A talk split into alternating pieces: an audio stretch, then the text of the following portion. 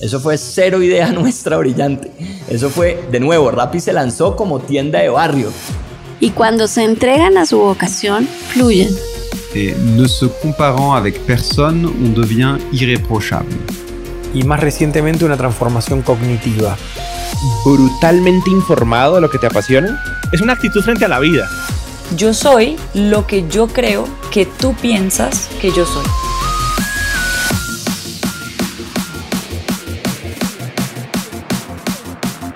Hola, hola, hola, soy Robbie J. Fry y este es otro episodio of The Fry Show. Este podcast es una celebración de personas que no aceptan la vida tal como es, la abrazan, la cambian, la mejoran y dejan su huella en ella. In the words of Steve Jobs, they leave a dent in the universe. Esta es una cápsula de tiempo en donde yo pueda aprender sobre sus mindsets filosofías e historias y compartirlas con ustedes. En las palabras de Larry King, me recuerdo a mí mismo todas las mañanas. Nada de lo que diga este día me enseñará nada. Entonces, si voy a aprender, debo hacerlo escuchando. Jóvenes amigos míos, otro episodio de The Fry Show. Mi invitada, María José Satizabal Gallo es CEO and partner de Imaginamos, company builder e incubadora de startups basada en tecnología en América Latina, incubadora de Cheaper, Merlin, Gravity y Rappi. Y obviamente puedes leer su LinkedIn y descubrir que es políglota. Ha trabajado para importantes firmas de consultoría y es CEO de la empresa que dio a luz a Rappi. En consecuencia, esto es un poco de la estructura y lo que está vacío es lo real. Deme un momento para explicar. Los japoneses tienen el término ma, más del concepto de espacio negativo. En las artes y la cultura tradicionales japonesas, ma se refiere a la interpretación artística del espacio vacío que a menudo tiene tanta importancia como el resto de la obra. Y María José lleva años deconstruyéndose a través de las palabras, poco a poco, destilando el código de quién es y cómo encaja en el mundo. Así, cuando la escuchas hablar, el arte aguarda en la percepción de lo que no se dice la magia detrás de un pensamiento, la cuidadosa selección de palabras o la pausa entre ellas. La sabiduría en este podcast es lo que no se dice. Algunos de los aspectos más destacados en este podcast incluyen los absolutos encontrados de uno, elegir tu propio camino, despedir a la gente y sufrir, secretos para tomar el camino difícil y mucho más. Pero yo, Robbie, yo tomaré el camino más fácil y me haré con un ejemplo de Dao Te Ching. Treinta radios se encuentran en el eje, aunque el espacio entre ellos es la esencia de la rueda. Las vasijas están hechas de arcilla, aunque el espacio dentro de ellas es la esencia de la vasija. Las paredes con ventanas y puertas forman la casa, aunque el espacio dentro de ellos es la esencia de la casa.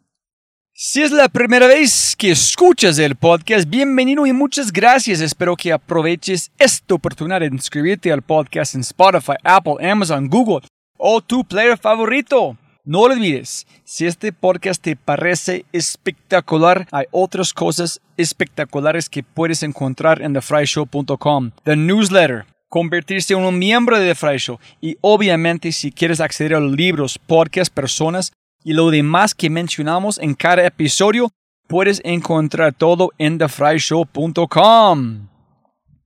Más importante, si disfrutas este tipo de contenido, si escuchas con frecuencia y eres parte de una empresa, universidad o comunidad, ¿por qué no pruebas quinto? Cambiamos mindsets de tu talento con microaudios a través de WhatsApp. Quinto es fusión nuclear para el cerebro. Quinto lidera la lucha por la abundancia mental, un mindset a la vez. Quinto punto AI, K-I-N-N-T-O punto AI, quinto punto AI. Gracias. Y con ese dicho, arrancamos con el show. Episodio 149. La realidad es una interpretación de una percepción. Con la CEO de Imaginamos, la brillante, fantástica, alucinante María José Satizabal Calle. ¿Listo? ¿Qué arrancamos? Eh, Majo, siempre puedes ganar más plata, no más tiempo. Muchísimas gracias por su tiempo, muy amable, genial. Ti por invitarme, qué emoción. No, la razón es Simón Borrero dijo que tú eres un crack. Entonces, algún tornillo le tenía que faltar a semejante genio, pero pues bueno. Listo, genial, no, pero entonces arrancamos la historia. Llegué a vos mirando el LinkedIn, llegué, no sé cómo llega, imaginamos, recuerdo que Simón mencionó este, yo vi que tú eres CEO, castíganos, ¿cómo llegaste a Imaginamos? Tú llegaste después de Simón y después de José, que es de CEO y founder de Cheaper, ¿no? Ajá, así es.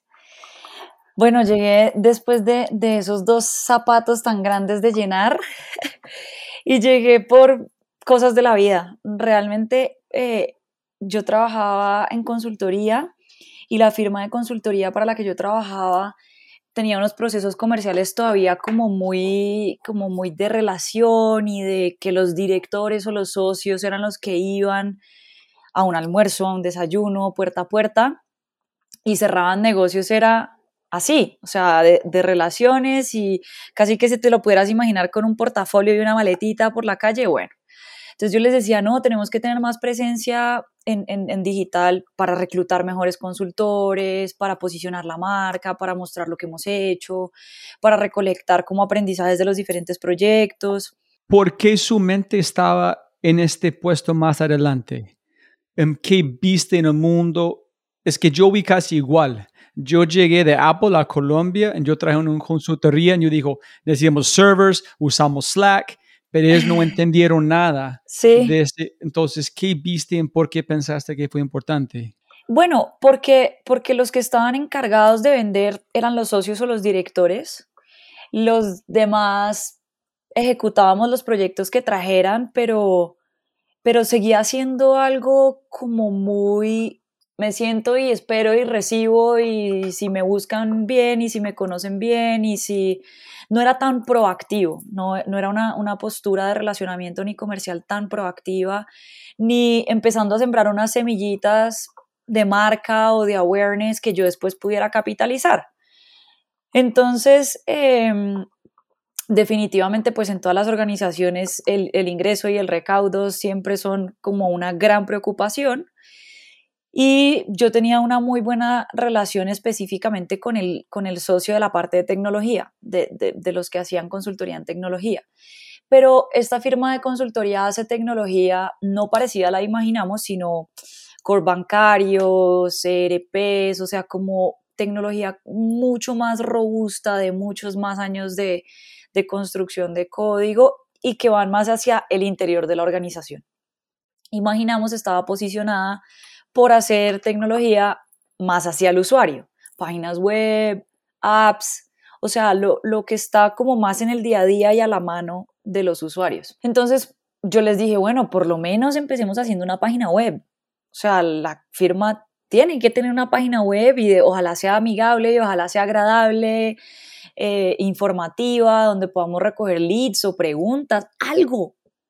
Entonces me meto a Google y busco quién hace páginas web en Colombia y me sale Imaginamos.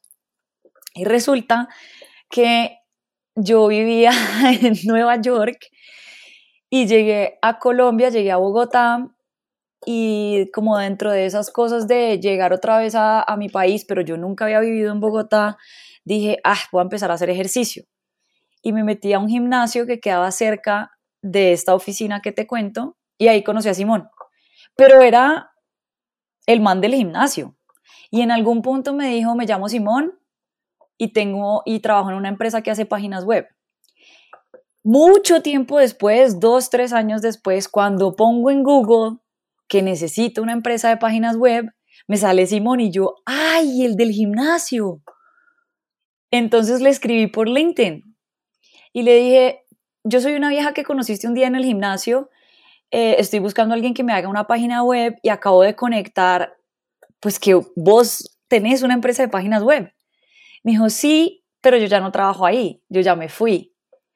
Búscate a esta persona que se llama José Jair Bonilla, que él es el nuevo líder de esa compañía. Entonces me dio el teléfono de José y ahí llamé a José. Le dije, hola José, me recomendó Simón, estoy buscando una empresa que le pueda hacer la página web a la firma de consultoría en la que yo trabajo. ¿En qué año fue? ¿Como 2015, 2016? 2017, 2017, como verano del 2017. Y José me dice, sí, claro que sí.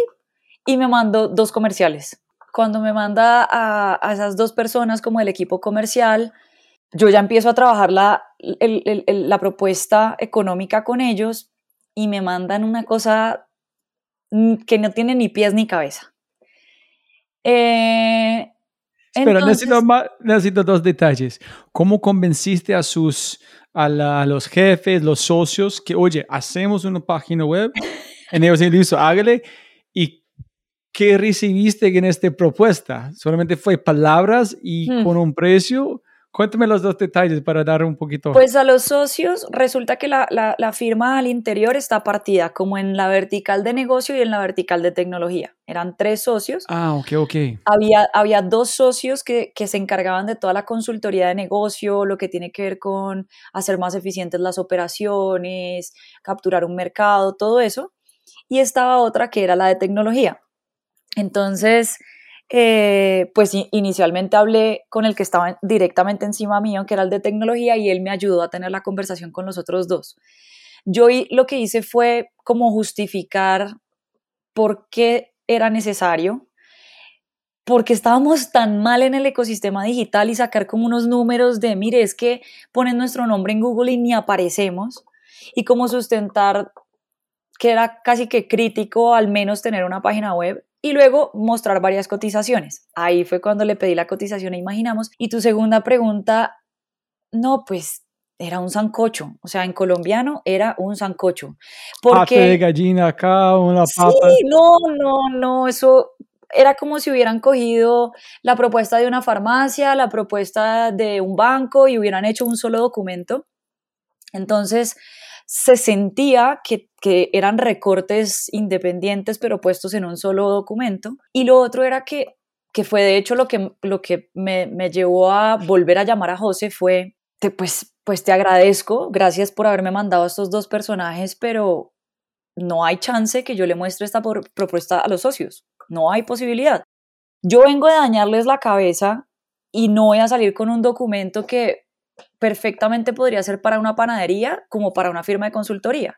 No hubo un entendimiento detrás por parte de tu equipo comercial para decir por qué la tecnología es importante para este sector y para este cliente en particular. El, el approach que tuvieron era una propuesta comercial que, como te digo, le hubiera podido servir perfectamente a una emprendedora de vestidos de baño, a un banco, y nunca tuvieron en cuenta que nosotros éramos servicios que no éramos una empresa de productos y que dentro de toda la categoría de servicios, bancos, servicios públicos, seguros, pues tampoco entendieron el Zoom de que somos servicios profesionales y que dentro de la plataforma debería tener otra estructura y debería tener unos capítulos o unas cosas eh, más aterrizadas a, a lo que hacemos y a lo que queremos transmitir. ¿Pero tú enviaste un brief a ellos o esperaste a ellos hacer la investigación anteriormente? Eh, como ambas. Yo me reuní con ellos y les conté quiénes somos, eh, les conté eh, qué hacíamos, qué servicios teníamos y les mandé referentes. Le dije, estudié esta, esta, esta, esta. Entiendan un poco hacia dónde quiero ir, pero también quiénes son mis competidores. Los dos chicos que llegaron fue frontend, gente frontend o backend. No, no eran ingenieros, eran comerciales. ¿En serio? Sí, eran del equipo comercial Y, pues ellos lo que hacían era tratar de cerrar negocios, pero, pero entonces ahí fue que pues yo llamé a José y le dije, mira, no, no te conozco y pues qué pena, pero yo no te voy a recibir esto y no te voy a presentar como un proveedor. Y me dijo, no, no me descartes, ¿qué pasó? Cuéntame.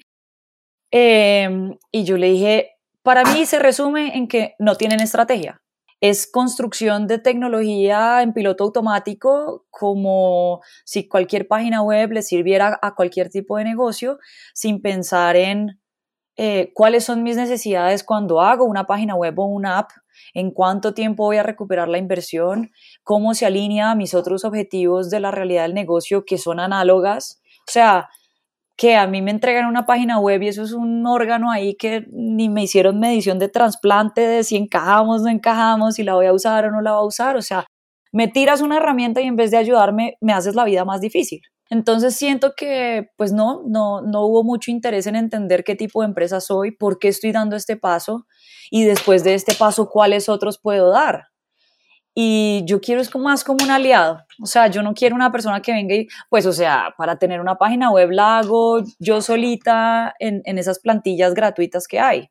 Y ahí me dijo, Dios, por favor, tomémonos un café y yo te, y yo te cuento más cosas, tú me cuentas qué necesitas. Y yo le dije, no, mira, lo que puedo hacer es, mándame otra vez a los dos comerciales, yo me siento con ellos unas horas, les digo, pues que en donde se descacharon y de pronto construimos una propuesta en conjunto para yo ya ir con eso donde los socios. Y así sucedió. Y yo lo que hago es trabajo con ellos un par de horas en una de las salas de acá de la empresa. Y lo que puedo hacer es que entre los dos construyamos lo que yo pienso que sería una propuesta ganadora de cara a los socios. Dado que conozco a la empresa, dado que conozco a los socios, podemos co-crear una, una propuesta que sea ganadora.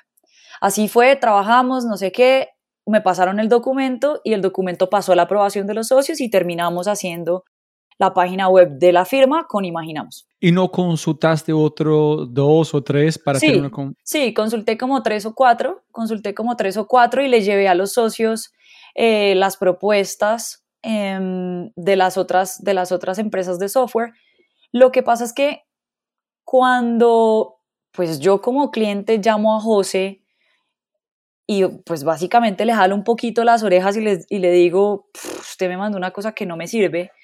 Su actitud fue tan receptiva que yo dije, pues uno, quiero darle otro chance a, a, a esta propuesta comercial y dos, si él fue tan abierto tan temprano y en una actitud en la que yo al contrario lo estaba criticando, siento que el proyecto puede salir bien. Sentí, sentí en él la cercanía de decir, si agacha la cabeza y recibe mi regaño y vuelve y me manda a su equipo y, y, está dispuesto a sentarse conmigo y a entender qué me pasa y a entender qué necesito, la ejecución de mi proyecto tiene una alta probabilidad de salir bien. Los demás mandaron una propuesta muy buena, impecable, pero yo nunca conocí a nadie de un rango más alto dentro de la empresa que el comercial que me mandó la propuesta.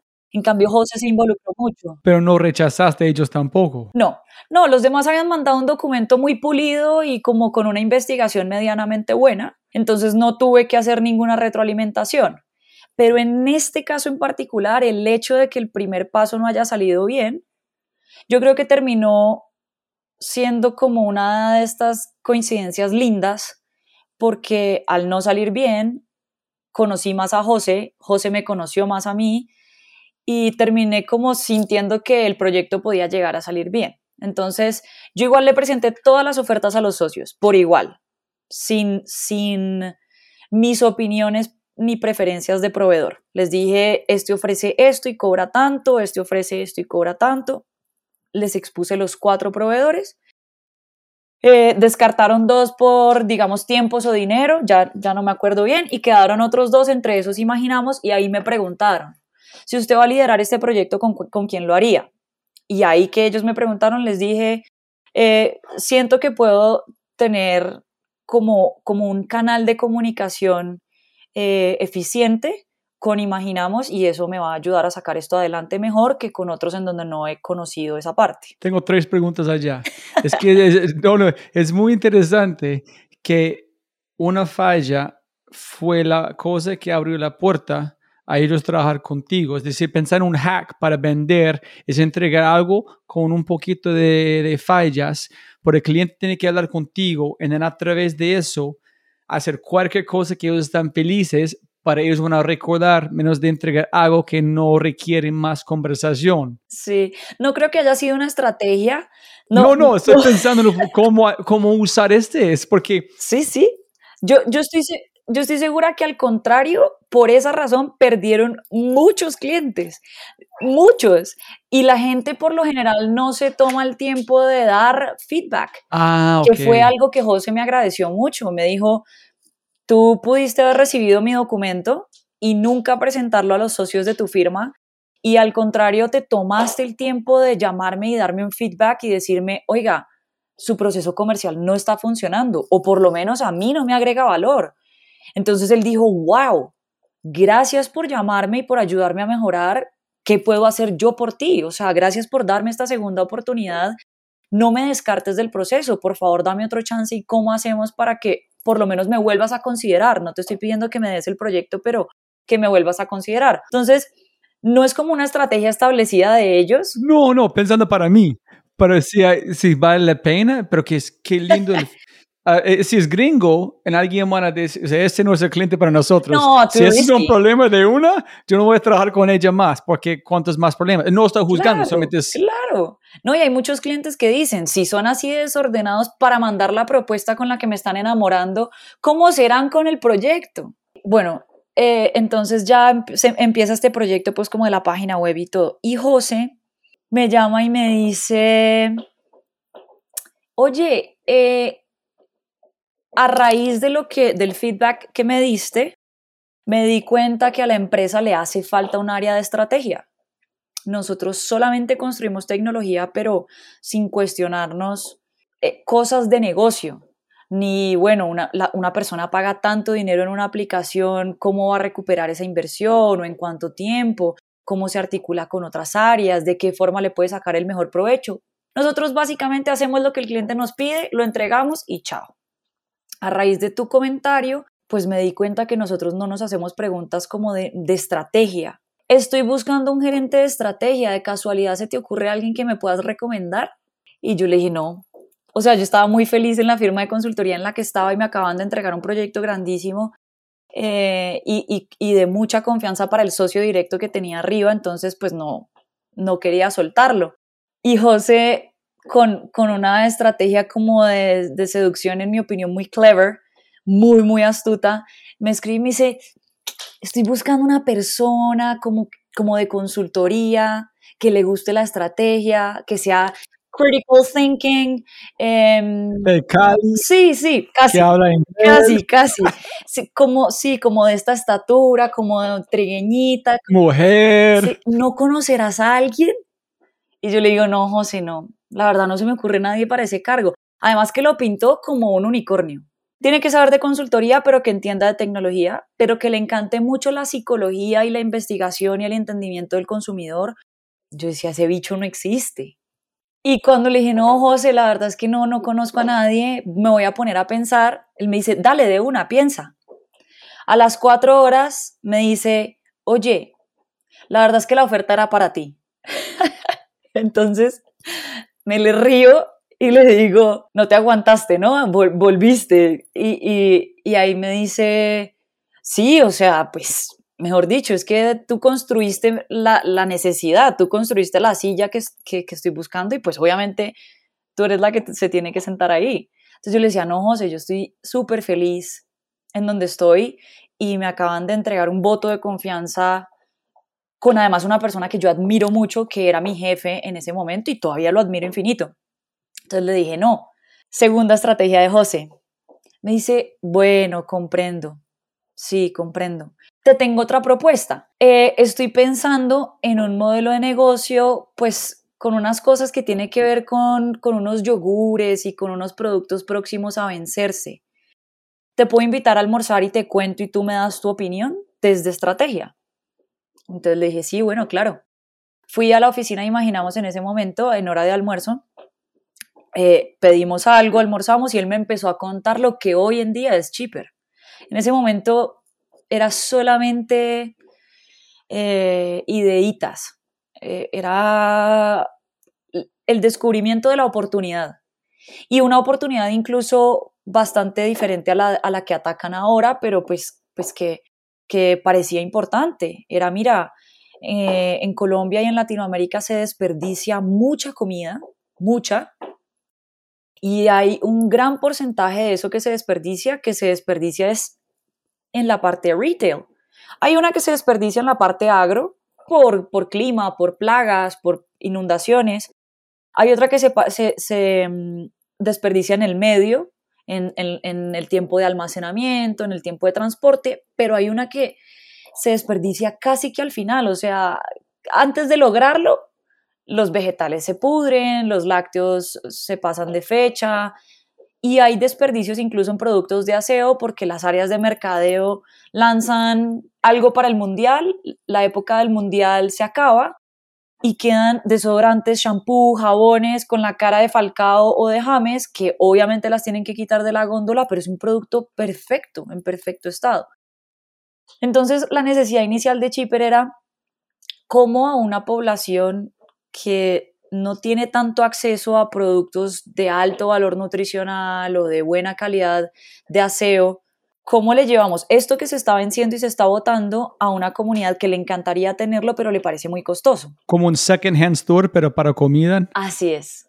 ¿Cómo, cómo, ¿Cómo hago para reducir la cantidad de alimentos que se botan o de productos que se almacenan hasta que se extingan? ¿Y cómo hago, genero un puente entre, pues se llama la base de la pirámide, que en Colombia es 70% de, de, la población, en Latinoamérica es como el 75%, de gente que vive en estrato 3, 2 y 1. ¿Y cómo hacemos para que estas personas puedan, digamos, comprar un mejor shampoo, puedan comprar un, un mejor yogur con alto en proteína, productos alimenticios mejores, que los ven muy por allá, muy inalcanzables por el precio? Pero acá los están votando, acá los quieren tener y esa era como la oportunidad y el desafío. Entonces, José me, empezó a contar eso y me dio como en el corazón.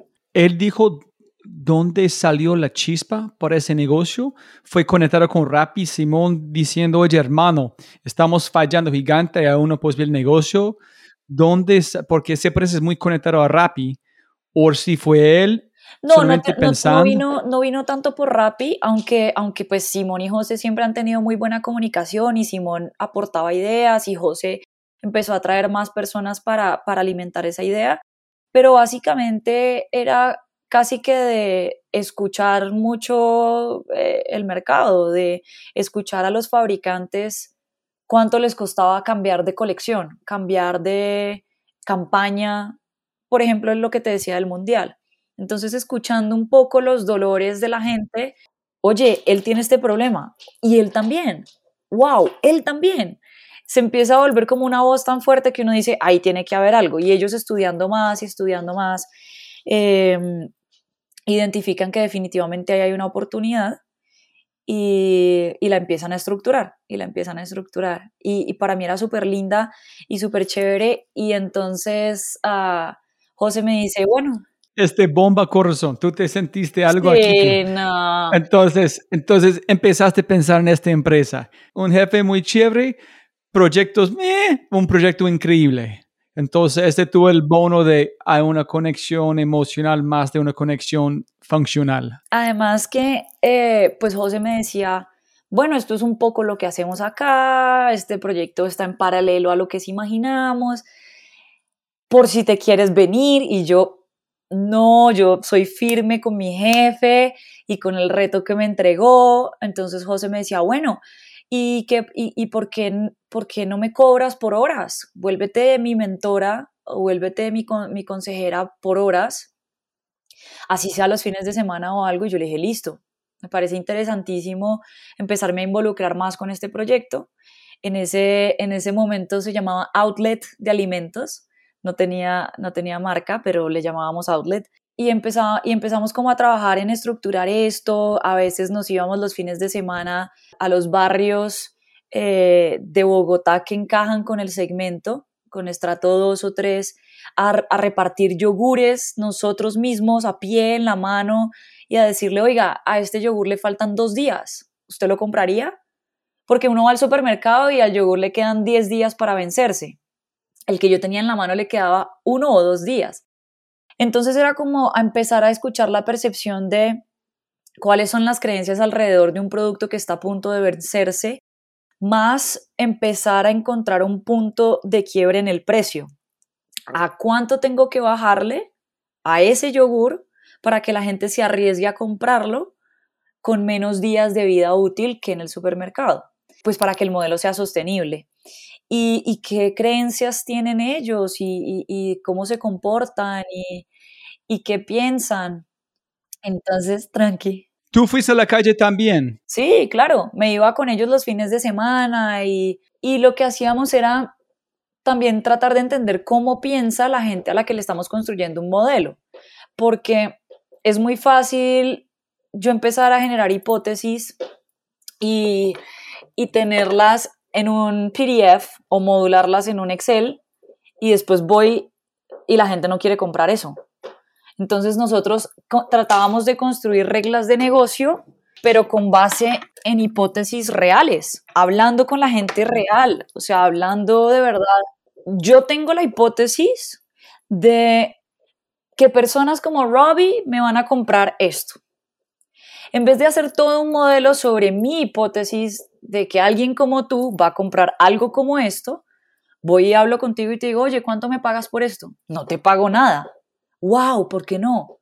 Porque no me interesa, no está en mis aspiraciones. O sí, te pago 5 o te pago 10. Entonces ya, ya se vuelve como, como una hipótesis un poco más aterrizada y más contrastada de no solamente está en mi cabeza, sino que tú ya, ya mi audiencia real me empezó a decir por dónde eh, empezar a construir el modelo de negocio. Cuando tú estabas explicando el feedback a José sobre esta propuesta, de sus dos consultores, los dos comerciales, la forma en que tú explicaste fue impecable. Entonces yo no sé si has contado esa historia, pero después tú dijiste que José digo, dijo algo casi igual, que la forma que tú dijiste fue muy brillante en yo suficiente para trabajar contigo. Sí. En donde me voy a la pregunta inicial sobre tener esta idea de tecnología en tener una página web. Se parece que tú tienes un pensamiento muy distinto, más avanzado. ¿Dónde construiste esta mentalidad? ¿Fue a través de la consultoría con ellos? ¿Fue leer? ¿Fue sus padres? Porque ese nos, si me entiendes, yo pensé la consultoría permitió hablar en José en esta forma, pero se parece que fue algo distinto. Eh, bueno, esa es, esa es una pregunta eh, muy linda y, y, que me pone un poco incómoda porque pues como que me, me estás preguntando por qué, por qué piensas de forma tan especial. Yo básicamente muchas de las cosas que soy se las atribuyo a mis padres. Eh, evidentemente consultoría como que nos estructura y, muchas de las cosas que, que vivimos nos, nos van como moldeando, pero, pero yo tuve unos padres muy exóticos, muy exóticos, muy, muy amorosos, eh, con, con una intención de abrir el mundo para nosotros y, y, de, que fuéramos muy libres, de que determináramos nuestras propias eh, herramientas o formas de vida y al mismo tiempo muy sabios. Mi, mi papá, para mí, uy, era brillante, brillante. Mis, mis dos padres eh, médicos, y es raro encontrar médicos que, que sepan tanto de, de, muchas otras cosas. Por lo general es, es, una carrera de tanto estudio, de tantos años, de tanta dedicación y subespecialización, subespecialización, subespecialización, que son increíbles en, en esa rama, pero es raro que tú hables de física, de astronomía, de astrología, de filosofía, de economía con un médico. Y mis papás eran bien raros en ese sentido. Mi papá pues era una persona, eh, en mi opinión, muy, muy inteligente, muy culta. Eh, y también con una visión del mundo como muy abierta. Y mi madre, además de ser brillante, es muy espiritual. Entonces, yo creo que esas mezclas, eh, pues con decirte, mis padres cuando yo tenía 10 años me mandan a Alemania sola, de intercambio, un año entero a una familia extraña. Entonces, desde ahí, pues imagínate, 10 años, para mí la apertura del mundo y la apertura de la cabeza se, se vuelve un, un, poco diferente y la perspectiva de, de, de ver las Entonces, cosas un desde bicho otro raro de dos bichos raros. en un sentido u otro, ¿no? Sí, sí, sí, de pronto sí. Mi hermana también es un ser muy especial. Entonces, en la segunda pregunta, necesito entender, arrancaste ese mentor con José, Sí. pero job te ir a la calle en testear no suena como el job de un mentor, suena el job de después, oye, vaya a la calle en testearlo, porque tú fuiste con ellos, porque tú empezaste a vincularte con el equipo, no solamente mandar en una forma amable. Sí, eh, sentía, sentía que, que, el, que el entendimiento que yo podía tener del negocio y las recomendaciones que iba a hacer, si solamente me quedaba detrás de un computador, iban a ser muy limitadas, muy miopes. Sentía que necesitaba como remangarme y meterme lo que más pudiera a la realidad del problema para poder tener una perspectiva diferente. ¿Cómo explico? Es, tú estás, se sientes un poquito, hijo de madre, estoy mentor con esta persona que es confiante, yo no puedo perder, tengo que irme. O fue de curiosidad que de verdad yo quiero saber cómo este funciona. Eh, para mí, para mí fue más de aportar porque nunca cobré nada, nunca fui mentor, o sea, nunca, nunca, Ah, nunca terminé ejecutando como las horas de mentoría. Para mí fue más, creo que es un problema muy lindo de resolver. ah, y, ok. y poco a poco fui también conociendo a las personas que habían renunciado a su empleo, renunciado a sus otras carreras para venirse a sumar a esto. Y, y- y era lindo, era, era lindo y, y me fui sumando.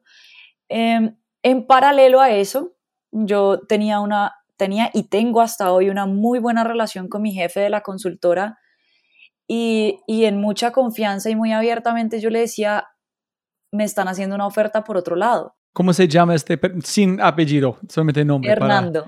Hernando. Hernando. Entonces, Sí. Hernando ayer, eh, Sí, chino. Hern- Hernando, mira, me está pasando esto, pero yo no te voy a dejar tirado, yo no voy a dejar tirado el proyecto, sabes que cuentas conmigo. Y él me decía, ok. El tiempo pasaba y él me preguntaba, ¿cómo va esa oferta? Y yo, "Eh, todavía está ahí. Porque obviamente cada que yo veía a José para el tema de Chipper, me volvía y me decía, ¿qué has pensado de armar un área de estrategia en Imaginamos? Entonces volvió y me tocaba el tema. Y, y llegó un punto en el que, en el que Hernando eh, hizo como, como, yo creo que algo muy desprendido, muy lindo, y fue, mira, yo estoy evaluando la realidad de la compañía en la que tú estás ahora, que es mi compañía y yo la lidero, y no estoy siendo como mucho espacio hacia donde vayas a poder crecer. En cambio, por lo que me cuentas, como que veo la otra y siento ganas de recomendarte que la tomes.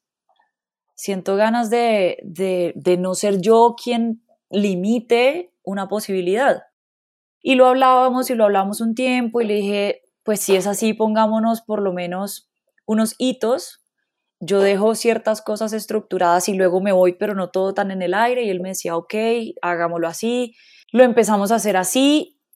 Y por el lado de Chipper y de Imaginamos, todo se iba poniendo cada vez como, como más innovador, más diferente. Y llegó un punto en que, que yo creo que él me vio como tanta ilusión en los ojitos que estábamos hablando y me dijo, mira María José, o te vas o te echo. O sea, aquí lo que te ofrecen allá es, es, increíble, es, es lindo lo que estás construyendo y se ve que te van a valorar un montón. Acá las cosas, eh, pues o sea, obviamente te valoramos infinito y me duele que te vayas, pero, pero pues yo no voy a ser la persona que va a poner un pie en donde puedes crecer. Y ya llegó un punto en el que para mí es tan evidente que allá hay mucho y acá sigue habiendo, pero es más corto que o tú te vas o yo te saco. Entonces nos reíamos y, y le decía, sí, ok, y renuncié a donde estaba, me fui a trabajar con José y ahí... Pero otro detalle que necesito. Uno de los mejores, mejores consejos que yo he aprendido de un amigo es que siempre escuches que cuando las puertas abren para uno, no tienes que pasar por esas puertas en tu vida, que a veces son muy invisibles. Pero es igual de importante la forma que tú a cerrar la puerta. Sí. Es que tú no puedes dejarlo abierto, tienes que hacerlo con cuidado, tienes que despedir a las personas atrás, sí, pero este puerta pueden abrir otra vez en bidireccional. Sí. La forma que tú saliste fue... Fue gratitud. Ah, ok. gratitud. So no fue miedo. No, Fue...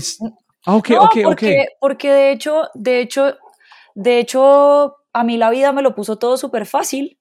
Yo soltaba esta cuerda y ya tenía cogida esta. O sea, la otra empresa ya me quería. José me dijo, escribe la carta del niño Dios, escribe la carta del niño Dios. ¿Qué quieres? Dime qué quieres para que te vengas a trabajar conmigo. Yo le decía, quiero estudiar, quiero tener un tiempo específico para X, quiero, o sea, él me dijo, se sentó conmigo en una sala, sacó un papel en blanco y arriba en el título puso carta al niño Dios. Y me dijo, María José, ¿qué quieres tener para venirte a trabajar conmigo? Entonces, él construyó para mí mucha confianza para que yo pudiera dar el salto. Yo no me iba del otro sitio no porque el siguiente fuera como uh, inseguro, sino por, por mucha gratitud, como por mucha lealtad hacia esta persona que había creído en mí, que se la estaba apostando a un proyecto que estábamos haciendo entre los dos. Entonces era más eso, era como, y, y, retomando un poco lo que, lo que decías del consejo de tu amigo, es lindo porque, porque es un consejo que me dio mi maestra. Yo tengo, yo tengo una maestra espiritual y, y de tantra, y ella hace dos años me decía, las cosas se cierran como se abren, uno hace, uno hace las cosas a la salida como las hizo a la entrada. Eh, y tiene que ver para los, para los, para todo, para los vínculos, para las decisiones, para las relaciones. O sea, ojalá, ojalá siempre te vayas de la misma forma en la que entraste, porque tendemos a, a hacer nuestra mejor versión entrando y muy descuidados eh, saliendo. Entonces, eh, siento que era eso, siento que era como por, por agradecerle, por no fallarle, por no dejarlo solo, por tener en cuenta sus tiempos, su necesidad a la hora de dar mi paso. No, no como, ah, pues, o sea, yo voy a pensar solamente en mí, si el proyecto se queda tirado, si él se mete en un problema, si él no es capaz de sacarlo adelante, a mí no me importa, sino era como, pues, ¿tú qué opinas? O sea, has tenido eh, una, una, relación tan amigable conmigo para tenerme en cuenta para el proyecto, yo como no te voy a tener en cuenta a ti para cuando me vaya a ir. Era más eso. No sé si tú conoces la eh, Ron, la hechicera. No, ah, sí, sí, sí, sí, sí. Eh, el Miguel Riascos, que fue en este podcast, en el, en el cuello de la botella, algo escrito en latino. Y es uno de los mejores consejos también que recibo indirectamente. Sí. Y dicen, fuerte en el ser y suave en tu manera. Es decir, tú puedes ser como una bomba atómica con emoción para hacer algo, pero la forma que tú entregas debe ser suave. Entonces, no confundes que, cómo te sientes en la forma de pedir o vender, ¿no? Yo siempre estoy muy emocional. Claro. No puedes separar las dos. La manera es más fuerte que la... Entonces, claro. qué chévere. Sí, la, la potencia del mensaje no tiene que estar en el tono de la voz necesariamente. Sabes que tengo, tengo un tío también que es muy sabio, es el hermano de mi papá, y yo soy tan apasionada, he sido, he sido tan apasionada toda mi vida eh, y, y, y, muy, y muy emocional y muy abrazadora y muy cálida. Y, y él algún día me decía, mira, no solamente el dinero y, y el amor hay que administrarlo, las pasiones también. Si tú no sabes administrar tus pasiones, pues puede llegar un punto en el que, por ejemplo, atropelles o, o tomes decisiones desde, desde un lugar de impaciencia y de estoy, estoy tan feliz en este momento que creo que ya sé que quiero, pero no te pausas. Entonces él me decía, las pasiones también hay que saber administrarlas y es una, es una ventaja vivir la vida tan apasionada y que no se te acabe y que a todo le veas cosas buenas, pero aprende a administrarla, aprende a manejarla y aprende a dosificarla y, y, y nunca jugará en tu contra porque pues de hecho es un regalo impresionante. Y, y eso también todavía no lo manejo al 100%, o sea, yo no puedo decir aquí, uh, ya me volví. No, no, ya. pero, pero sí, sí, ha sido, sí ha sido algo importante y un poco en lo que tú decías. Eh, la manera no necesariamente tiene que ir con el mismo nivel que, que el fondo, que lo que quieres decir. ¿Tu, ¿Tu tío es un fan de budismo o no? ¿Tú sabes? No, no, no. No, es católico, es católico. Ok.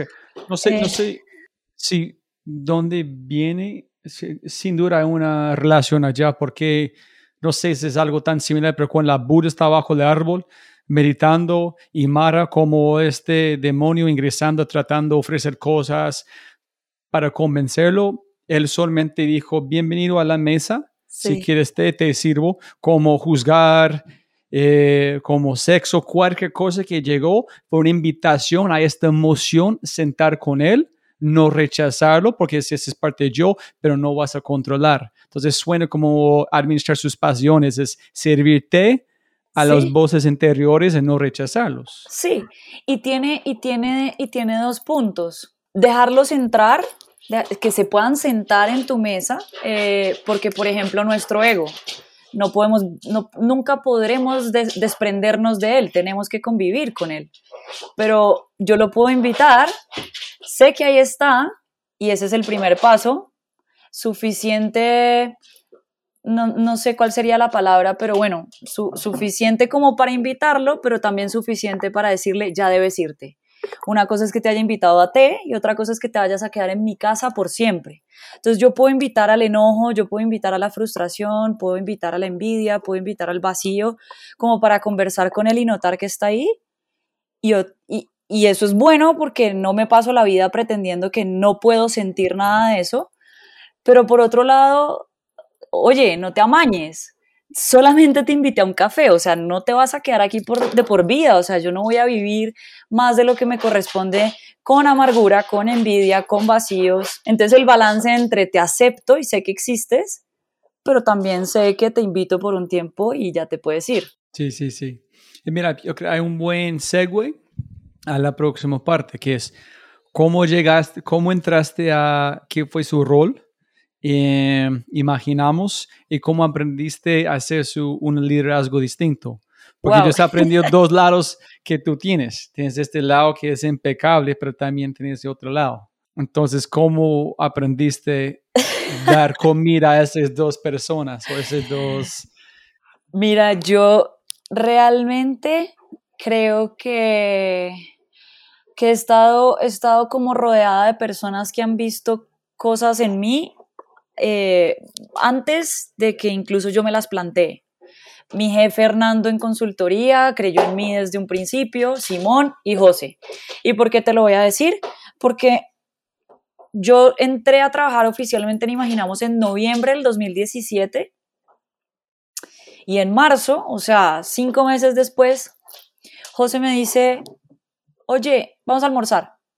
Y fuimos a almorzar y me dice, me acabo de casar, me voy a ir de luna de miel, me quiero ir de vacaciones, que hace rato no me tomo unas vacaciones, y coincide con que es mundial.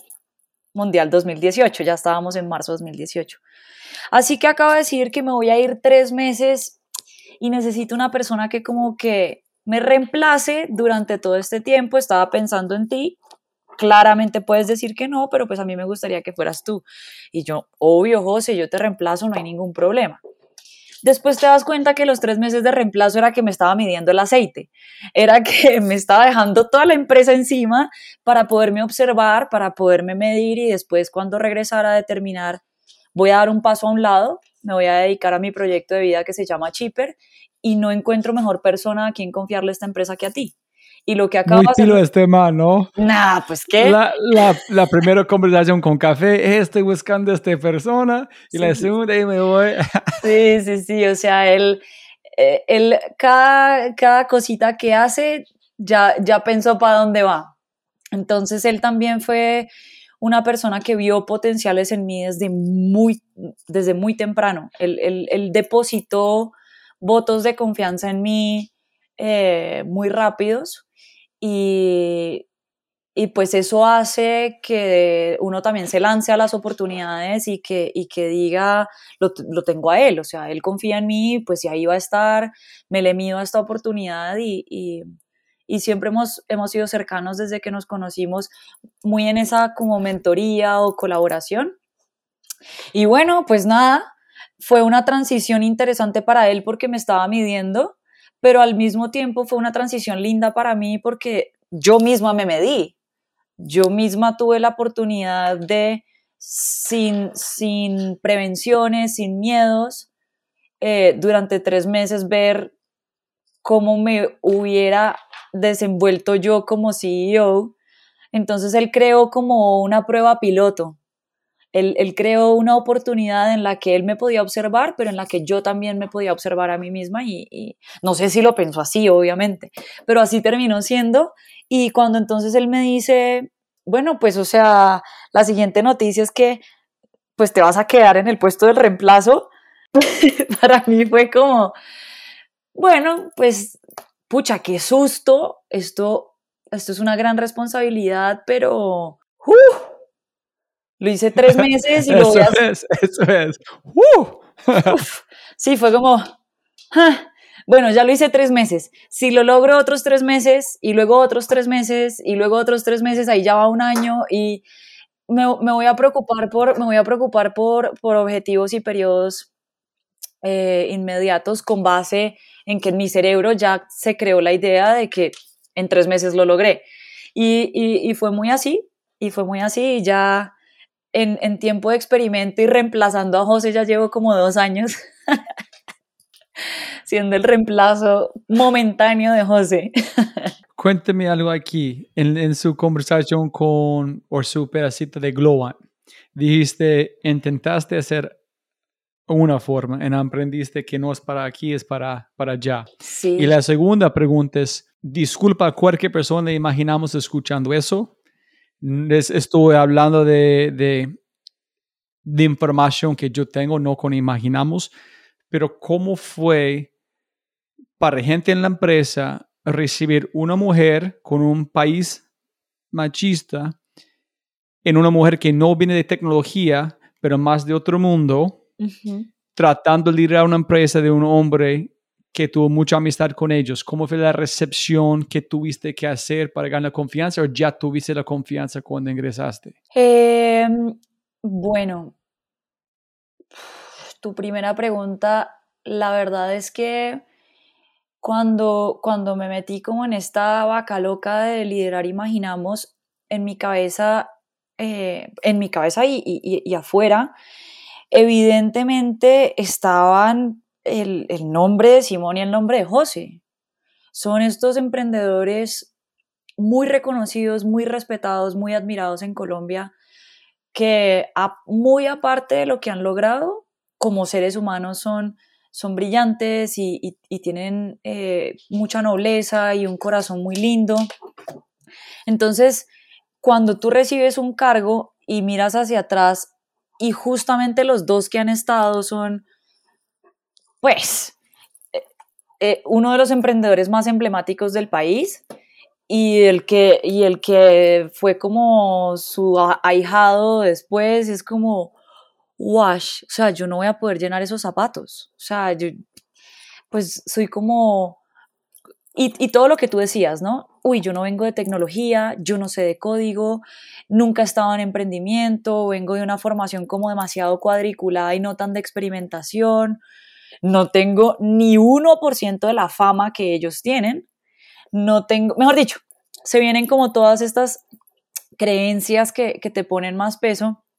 Y ahí tiene un poco que ver lo que, lo que veías con el premio, con el premio de, mujeres relevantes en tecnología de, de, Globant.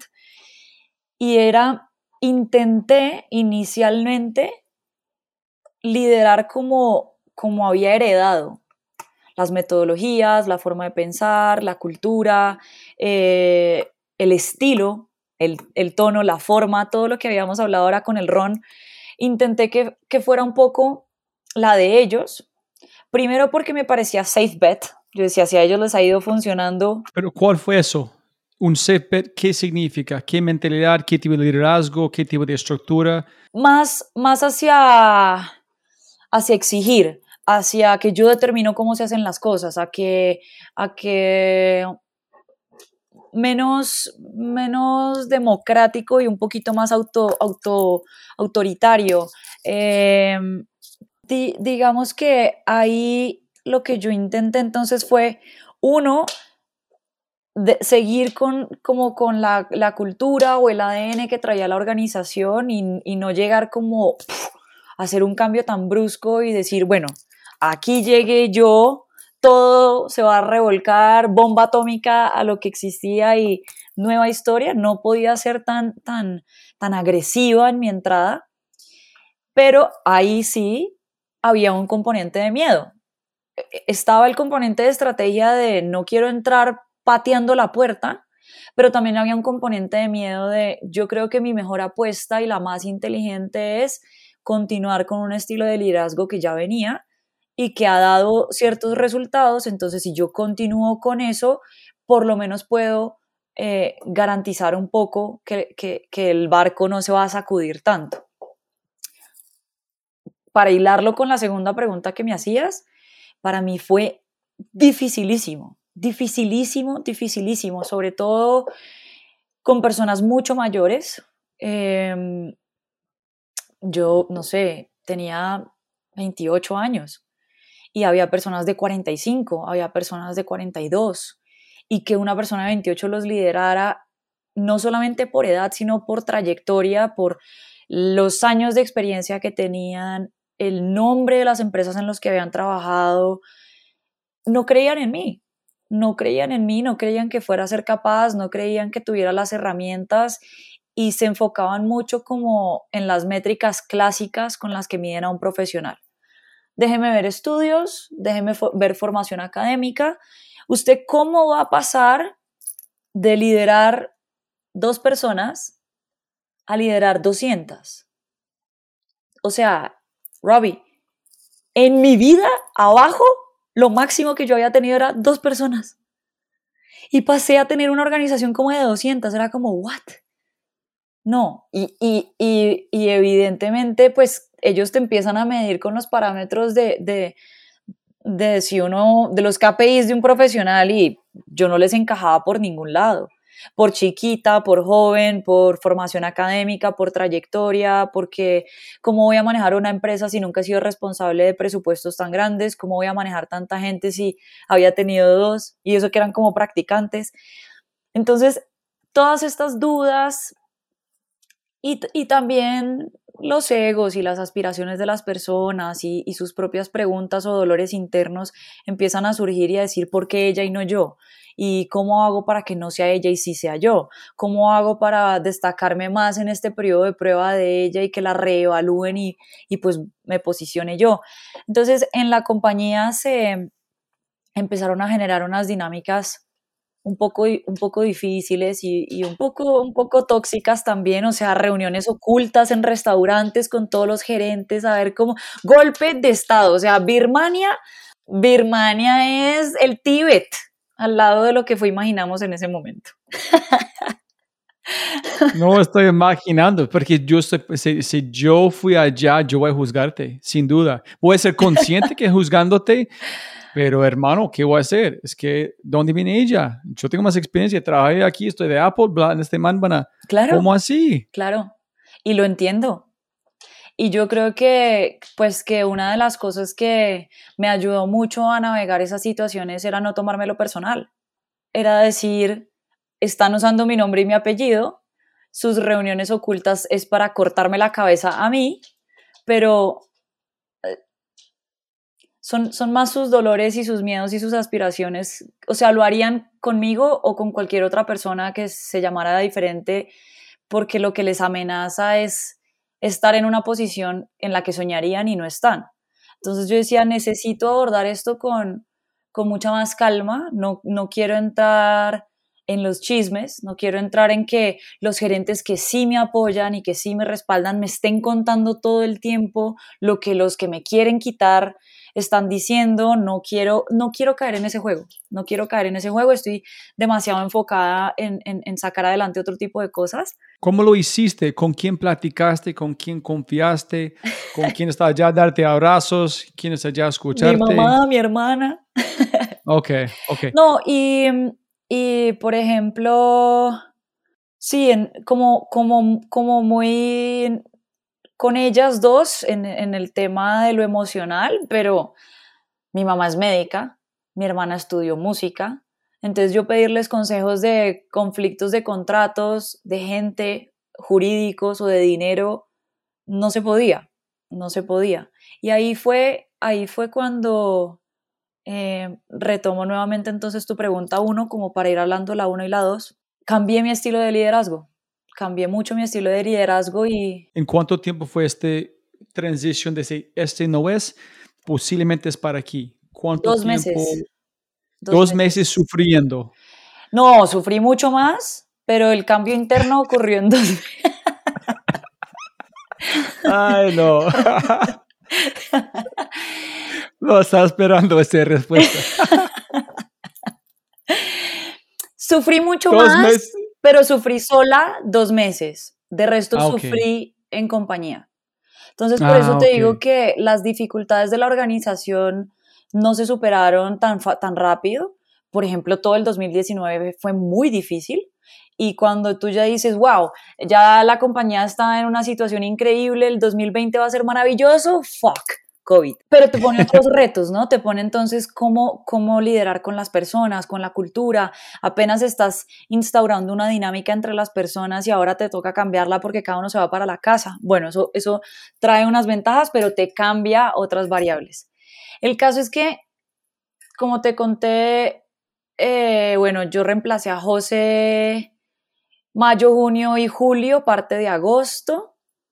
Luego resulta que entonces en agosto eh, José me dice que está pensando irse y que me va a dejar a mí eh, como, como CEO permanente. Eso lo empezamos a conversar. Septiembre, digamos que en octubre 2018 se hace oficial que yo soy la CEO y empieza la segunda guerra, la tercera guerra mundial. Eh, ahí fue, fue súper complejo, sobre todo lo que te decía, con personas muy preparadas, con una gran trayectoria y sobre todo que tuve que tomar decisiones un poco difíciles, en mi opinión, por temas de reestructuración, por temas de, de cuidar temas económicos, por temas de el nuevo fit de la organización. En el primer mes saqué a mucha gente, saqué a mucha gente. Pero necesito, que- necesito más detalles. En que es, no fue una entrega. José no dijo, hey chicos, esto está pasando, ese es por qué. No. Bautismo de fuego. Sí, Just sí. La sí, suerte. sí, ok, sí, ya tuvimos un Bomba de café. Listo. Y ya, ya has pensado antes, mientras tú estás allá, que, oye, sí, si yo fui jefe o era jefe, yo voy a quitar esas personas, mover a estas personas aquí, combinar. Solamente cuando arrancaste a ser CEO, empezaste a pensar cómo la estructura de la empresa. Claro, porque cuando yo estaba reemplazando a José, yo estaba en una posición de voy a sostener el timón para que el barco vaya a donde él dijo que tenía que ir. O sea, yo solamente voy a vigilar que esto como que no se tuerza. Para, yo, yo nunca me atribuí el derecho ni la potestad de hacer cambios fundamentales. Yo estaba, era como para que todo se sostuviera. Cuando él ya me dice, ahora usted determina el norte y usted verá qué pasa, ahí empiezo a hacer un diagnóstico como más profundo de la empresa en temas en, las que, en los que como reemplazo no me metí. Yo como reemplazo nunca miré los temas financieros ni económicos. Él los seguía ejecutando desde Rusia. Yo no me metía a las cuentas bancarias, yo no me metía a las aprobaciones de nómina, yo, yo no tenía visibilidad de lo económico, eso lo seguía sosteniendo él. Yo no tenía visibilidad de lo legal, eso lo seguía manejando él. Yo tenía era de lo comercial, de los proyectos, del día a día, de las personas. Entonces, si bien fui su reemplazo, eh, cosas que son de mucha reserva, de mucha privacidad y muy delicadas, las seguía manejando él a control remoto desde allá.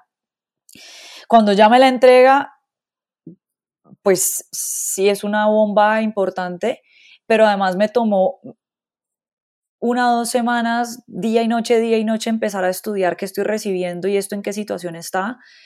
Y, y para mí, desde mi punto de vista, había cosas que podían llegar a explotar muy pronto y que si de verdad explotaban, iban a ser muy críticas. Entonces, estaba como en un periodo de decisión en el que tenía que tomar una decisión difícil, pero si no la tomaba, yo sentía que se iba a desencadenar una situación, bien fuera contable o bien fuera tributaria o bien fuera legal, de la que después iba a ser más difícil salirse.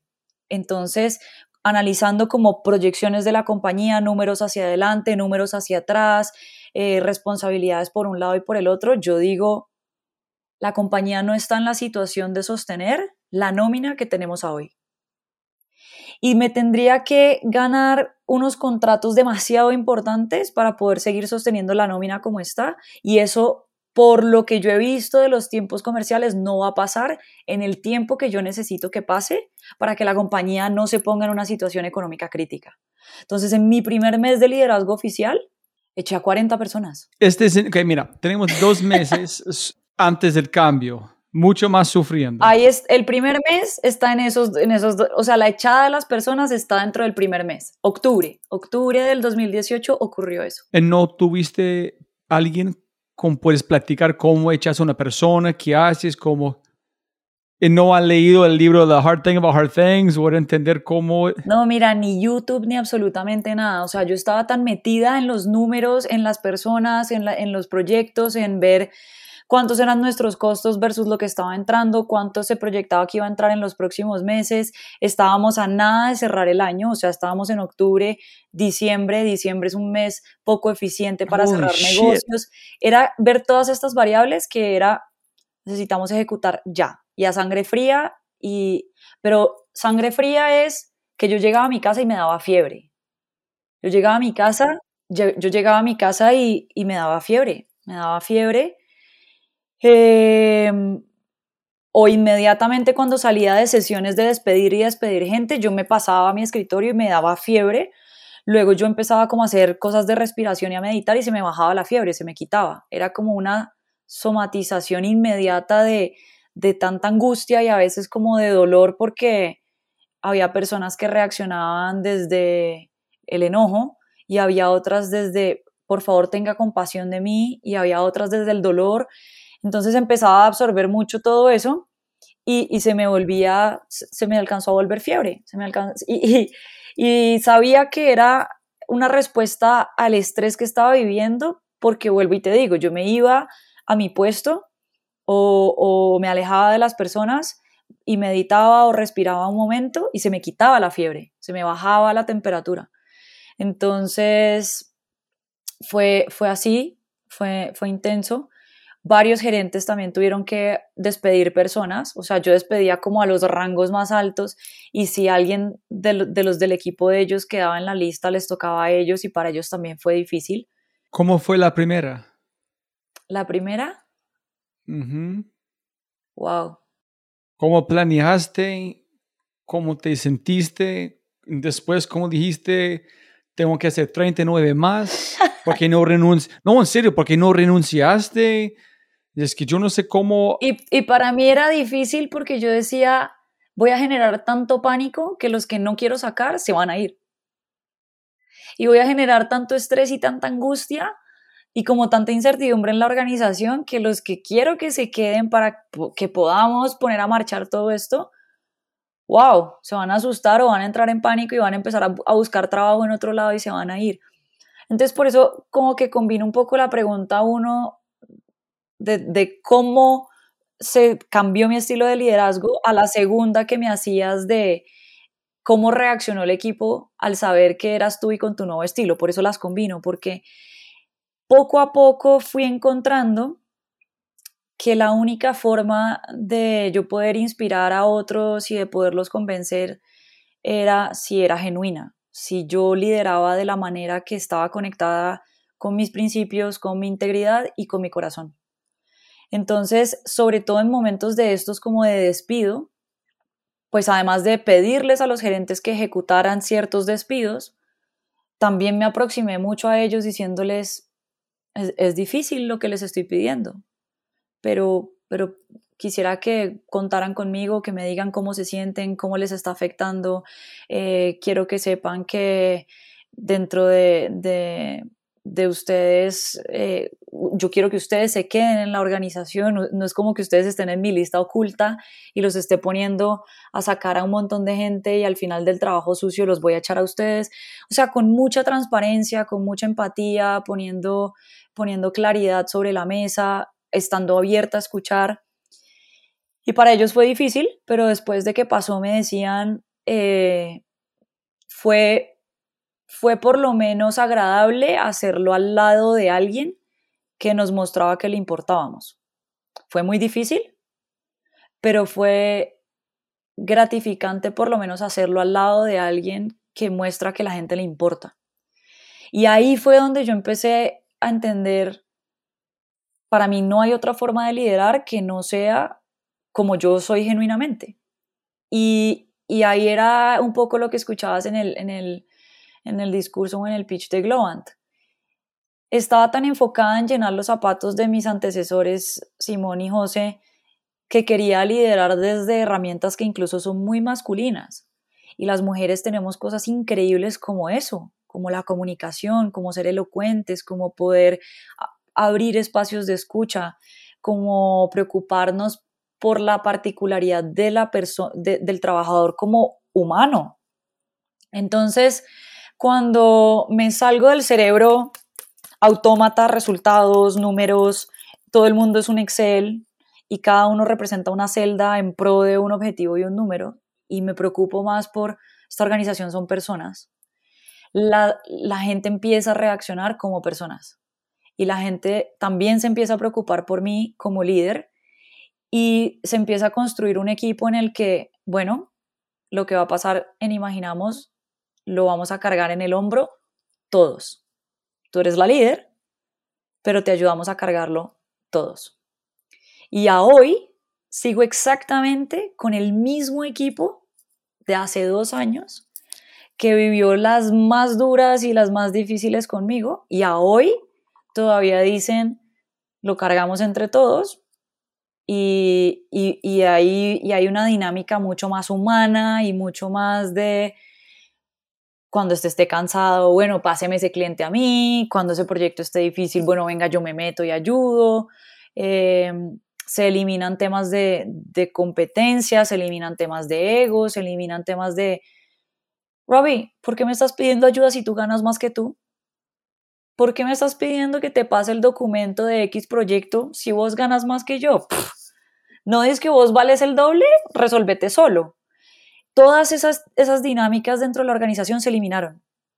La colaboración que hay a todos los niveles es impresionante. O sea, nosotros tenemos personas que son practicantes, ingenieros que, llegan eh, en el primer, primer nivel de conocimiento de la organización y tú los ves enseñándose unos a otros y te estoy hablando que están en la fase más grande de aprendizaje. Entonces tú dices, ¿cómo los que están en más aprendizaje empiezan a adoptar dinámicas de yo soy más fuerte en back, tú eres más fuerte en front? Ven y nos compartimos y ven y nos enseñamos y ven y nos colaboramos y eso se replica a toda escala. Entonces, la pregunta que me hacías de, bueno, ¿con quién lidiabas o con quién conversabas todos estos problemas? Inicialmente fue mi mamá y mi hermana, pero luego fue con mis propios gerentes, los propios gerentes de la organización con quien me sentaba y, decía, tenemos esta situación, quiero escuchar diferentes perspectivas y, y, cómo piensan que entre todos podemos solucionar esto. No todas las decisiones son así, estilo el socialismo ideal, que a todos les pregunto, ¿tú qué opinas? ¿Tú qué sientes? Hay un montón de decisiones que me toca tomarlas de manera dictatorial pero también fui muy transparente en explicarles cuáles les iba a compartir y cuáles no. Y por qué hay decisiones que son para lograr un resultado más urgente en menos tiempo o con información mucho más privada y que no se los podía compartir. O sea, fui muy abierta en decirles, no porque ciertas decisiones no se las comparta quiere decir que dejé de confiar en ustedes de la noche a la mañana o que no aprecio su información, sino que hay decisiones que son muy críticas y que si me pongo en esta discusión no las voy a lograr en tiempo o no, hay insumos que no les puedo compartir y las voy a seguir tomando yo y las voy a tomar sola. Y básicamente con este mensaje lo que les estoy diciendo es que los admiro igual, los aprecio igual, pero hay cosas que debo tomar yo sola y hay otras que compartiré con ustedes. Espero que puedan comprender. Y se fue construyendo una comunicación en la que estas personas no se sienten aludidas o no se sienten excluidas porque un día, ni utilizadas tampoco. Ah, María José nos pregunta nuestra opinión cuando nos necesita, pero cuando no nos necesita, entonces somos un cero a la izquierda. No, para ellos ya es entendible que hay unas que sí las puedo compartir, hay otras que no, que hay unas que podemos discutirlas más tiempo y otras que son urgentes, que hay unas en donde simplemente tienen que confiar en mí y, hay que, y tenemos que hacer lo que estoy tratando de la mejor manera de diseñar. Y esa creo que es la cultura que imaginamos hoy en día. Diferentísima. Es increíble. Qué buena historia, ¿no? ¿Imaginaste en este momento, de ese momento de sufrir, que este van a ser otro lado? ¿Cuándo sabía que hay luz? No, ni hoy. No, mentira, mentira, mentira. Ay, no. para que estoy escuchando. no, mentira, obviamente. Obviamente siempre, siempre hay luz, pero uff, 2019 fue muy difícil. Fue muy difícil. Y, y, yo agradezco que 2019 haya sido tan difícil porque unió mucho al equipo. Año. No, no, febrero fue muy difícil. No, no, no todo el 2019 fue muy difícil. Pero pero que haya sido tan difícil que hayamos podido cambiar tantas cosas nos preparó para el 2020 sin saber que vendría COVID. Porque vuelvo y te digo, cuando ya nos dicen todos los equipos se van a la casa y, y nuestros equipos son muy jóvenes, o sea, pues te estoy hablando que 30 años y mis equipos tienen 22, 23, 24, 25. y, también, y también, por ejemplo, eh, a lo largo de mi liderazgo tomé una decisión y era, vamos a contratar la mayor cantidad de ingenieros que podamos de escasos recursos en vez de contratar ingenieros de las universidades élite del país, porque los ingenieros de las universidades élites eh, tendrán con mayor probabilidad una oferta sobre su mesa. A los demás no todo el mundo les quiere dar la oportunidad. Y nosotros lo vamos a empezar a hacer lo vamos a empezar a hacer y eso modificó mucho la metodología y, los temas de la empresa, porque obviamente cuando, cuando recibes un, ingeniero que viene de una universidad privada o de una firma prestigiosa donde ya ha hecho tecnología de muy alto nivel, el retorno de inversión de contratar ese personaje es muy corto, lo, lo, recuperas, yo lo contrato y a los dos días lo puedo meter en un proyecto y él empieza a producir. Cuando tenemos ingenieros de universidades públicas o de entidades del gobierno, el periodo de nivelación y de adaptación a la, a la calidad o a los procesos que necesitamos para de verdad ponerlo enfrente de un cliente, se nos están demorando más o menos tres meses. Entonces son tres meses en los que la organización a nivel de gente, a nivel de números, a nivel de headcount, a nivel de mil variables, estás asumiendo voluntariamente una carga pero la estamos asumiendo en pro de pues darle un sueldo a una persona que le vas a cambiar la vida versus a alguien que no offense, o sea, yo he ido a Coachella, pero le pago el sueldo a un ingeniero de la Universidad de los Andes y se compra Tomorrowland y luego Coachella. En COVID recogimos los frutos de haber hecho esa decisión de empresa en el 2019, porque en COVID nos empezamos a dar cuenta que tenemos ingenieros que son hijos de señoras que hacen el aseo, de señoras que arreglan las uñas a domicilio, de señores que pertenecen a una empresa de vigilancia, de personas que manejan un taxi, de personas que no tienen empleo, de personas que tienen alguna discapacidad.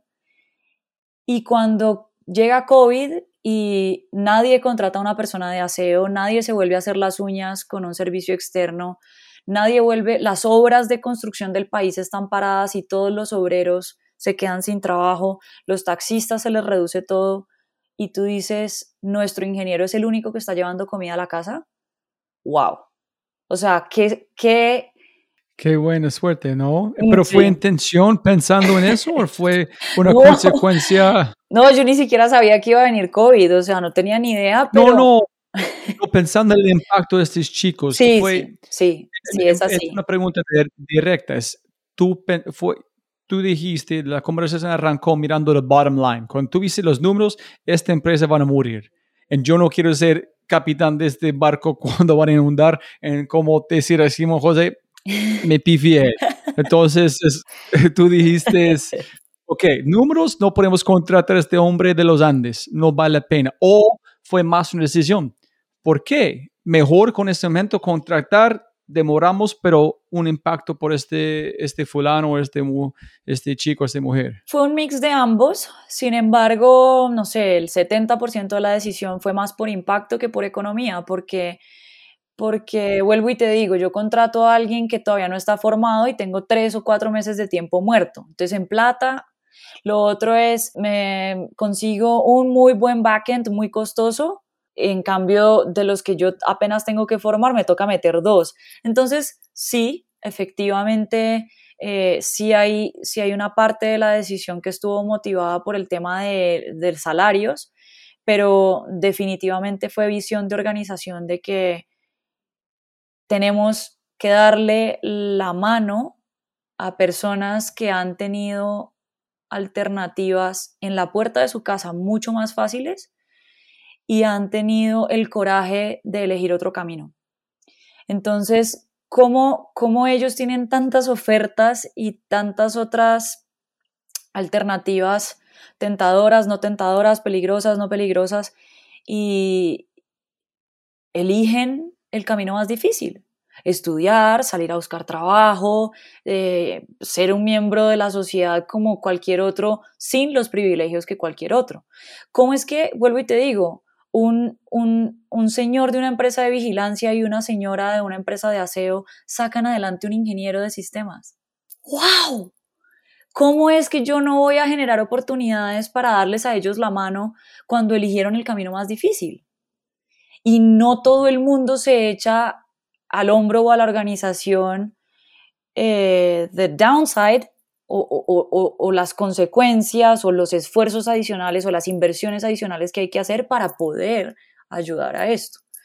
Eh, todos hacen unos exámenes y unos filtros de ingreso durísimos, contratan los mejores de los mejores y, y se necesita, y se necesita y así debe ser y, pero te puedo contar que estos ingenieros que vienen de universidades públicas o de entidades del gobierno, hoy en día, después de dos años en Imaginamos, se las llevan esas compañías a las que me refiero que tienen unos filtros impresionantes. Tenemos ex Imaginamos trabajando en México, en Brasil, en Mercado Libre, en Rappi, en Amazon, y empezaron con los cursos más básicos del SENA. Entonces, eh, imaginamos no es sin ánimo de lucro, imaginamos no es fundación, para nada. Hemos construido otras formas de nivelar los temas de recaudo y los, y los esfuerzos y de balancear todo, pero definitivamente formarlos y ayudarlos a que consigan algo mejor de lo que hubieran podido si no les hubiéramos dado la mano, hace, hace de, nuestra organización, de nuestros gerentes, de la gente adentro, de la calidad de los proyectos, de la cultura, algo diferentísimo, diferentísimo. Es, es, es, es, un ambiente muy familiar, es un ambiente muy humano. ¿Y echaste todos los viejos? sí. Ay, no. no, no. Yo eché a uno y tres se tiraron del barco.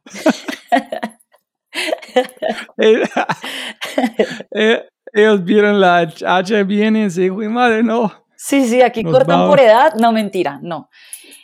Y, y, y, y, no, y no fue, y no fue, y no fue, y no fue por edad, y no fue por mentalidad, y no. De hecho, me hubiera encantado poder contar con sus años de experiencia y con su sabiduría, pero la resistencia y a veces el ego fue mil veces mayor y no, no lo logramos, no lo logramos y ahí es donde sale mi María José eh, ejecutadora y es como, pues yo quiero que funcionemos, pero pues ya llega un punto en el que no puedo sacrificar lo importante por la voluntad de que funcione, o sea, amigo, bailas. Bye. Sí. Genial. ¿Sabes qué estoy pensando? Es como pensando en el nombre, imaginamos. que como, me imagino que es construimos algo, aplicaciones que tú puedas imaginar. No sé, fue tan normal, pero estoy pensando en vos, que es la oferta que ustedes haciendo por esas personas con sus familias, imaginamos que es posible. Ah, es si lindo. hacemos esto. Sí, es, es que no, dijo sé Alejandro qué se le Gaviria. ocurrió ese nombre, pero, pero pues en el, en el contexto de, de las vidas de las personas es lindo pensarlo así. Sí. Sí, es que Alejandro Gaviria dijo, la vida pasa afuera de la, eh, las márgenes de tu imaginación. sí. Es decir, yo nunca en mil años voy a imaginar que tú y yo estamos aquí platicando. Hace como unos años no van a acabar mi mente. Es Claro. imposible imaginar. Entonces, Sí. ¿qué hiciste con esos chicos en COVID? Es, es más lejos de la imaginación. Es más lejos de decir, tu mamá en tu no van a tener plata, pero vos vas a trabajar en un líder de tecnología, van a apoyar a tu familia a través de dedicarse a algo. Este no, no, no, no ingresa en la mente, entonces allá es la mágica, ¿no? Es, es más allá de imaginar. Qué chévere, qué chévere. Es lindo, el, el nombre sigue teniendo mucho, mucho sentido y mucho valor a hoy. Aunque te tengo que confesar, nadie le pega al nombre. Imaginemos, imagination, imaginarium. Es como imaginamos. O sea, no me llamo PricewaterhouseCoopers, no me llamo, me llamo imaginamos. Pero yo dije bien, ¿no? ¿Está bien? Sí, lo dijiste perfecto. Oh, ok, ok, ok, ok, listo. Está. No era como por dato, dato de cultura general. Siempre nos reímos porque vamos a una reunión y no le pegan al nombre. Pero ¿por qué? Dicen Estamos aquí Pfizer, juntos, ¿sí? dicen GlaxoSmithKline, dicen PricewaterhouseCoopers, no dicen imaginamos. Oh, well, oh, well.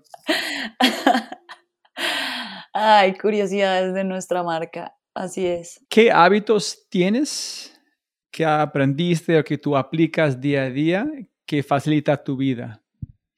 Con sus coaches, ejercicio, tu mascota, meditación, ¿qué hábitos que tú tienes que tú crees que van a permite hacer que tú haces? Eh, leo mucho, leo mucho.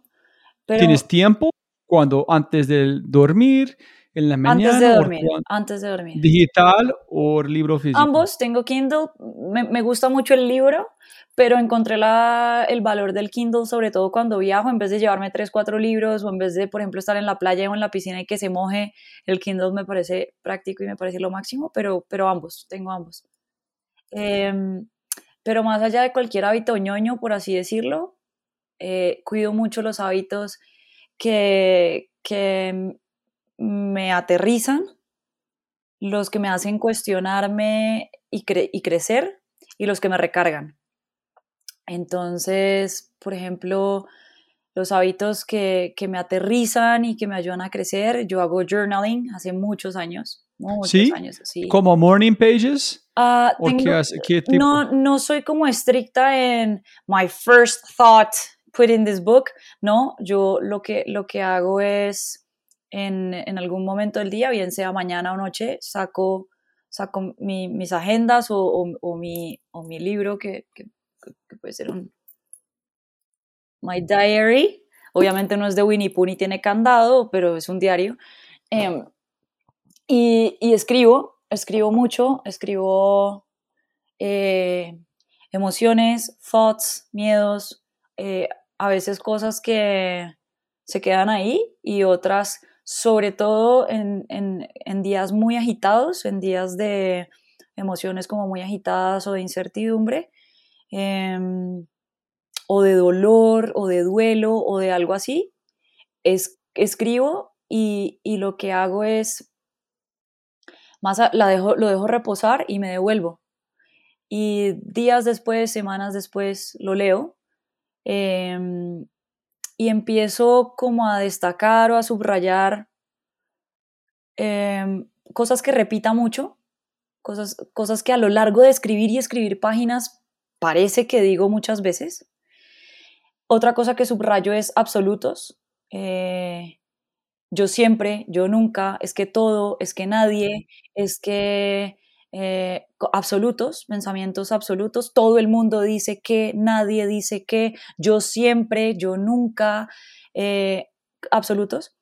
Y el tercero es cuando a lo largo de mi narrativa le pongo muchas cosas a, alguien externo. Es que mi papá, es que mi mamá, es que este gerente, es que mi hermana, es que este amigo. Esas tres cosas trato de como de notarlas mucho, pero vuelvo y te digo, no en, en todo mi diario, solo cuando, cuando me dediqué a poner en páginas algo que me estaba que me estaba como abrumando, bien sea hacia enojo, hacia tristeza, hacia soledad, hacia algo así. Con base en esos tres hallazgos, pues ya empiezo todo otro cuento del bicho raro que soy y me empiezo a cuestionar. Em, ¿por, Ah. ¿Por qué pienso así? Por- o sea, ¿por qué pienso que esta persona es responsable de esto? ¿O por qué pienso, por qué tengo este absoluto? ¿De dónde nace mi creencia de este absoluto? De por qué repito tanto esto? ¿Por qué, por qué digo tanto esta frase? O sea, ¿qué está generando en mí que yo diga tantas veces esto a lo largo de ocho páginas? Eh, y ese es un hábito que tengo eh, como, de, como de centrarme y de, y de auto, autoconocerme mucho, de autoevaluarme mucho, de saber quién soy, pero también de elegir pues quién quiero ser hacia adelante. Entonces, cuando veo estas cosas, no, no, las, no dejo que ellas me gobiernan a mí en piloto automático, sino que yo elijo, eh, por ejemplo, cambiar un absoluto o cambiar una creencia limitante. Eh, hay algo dentro de mí que piensa que hacer lo que me apasiona no trae dinero, que tengo que tener un empleo miserable y pues que me pague y me dé de comer, o que hago mis pasiones pero soy un hippie que hace manillas. ¡Wow! ¿Por qué pienso eso? ¿De dónde viene? ¿Qué consecuencias tiene una creencia como esa en el tipo de decisiones que tomo? Te estoy poniendo un ejemplo.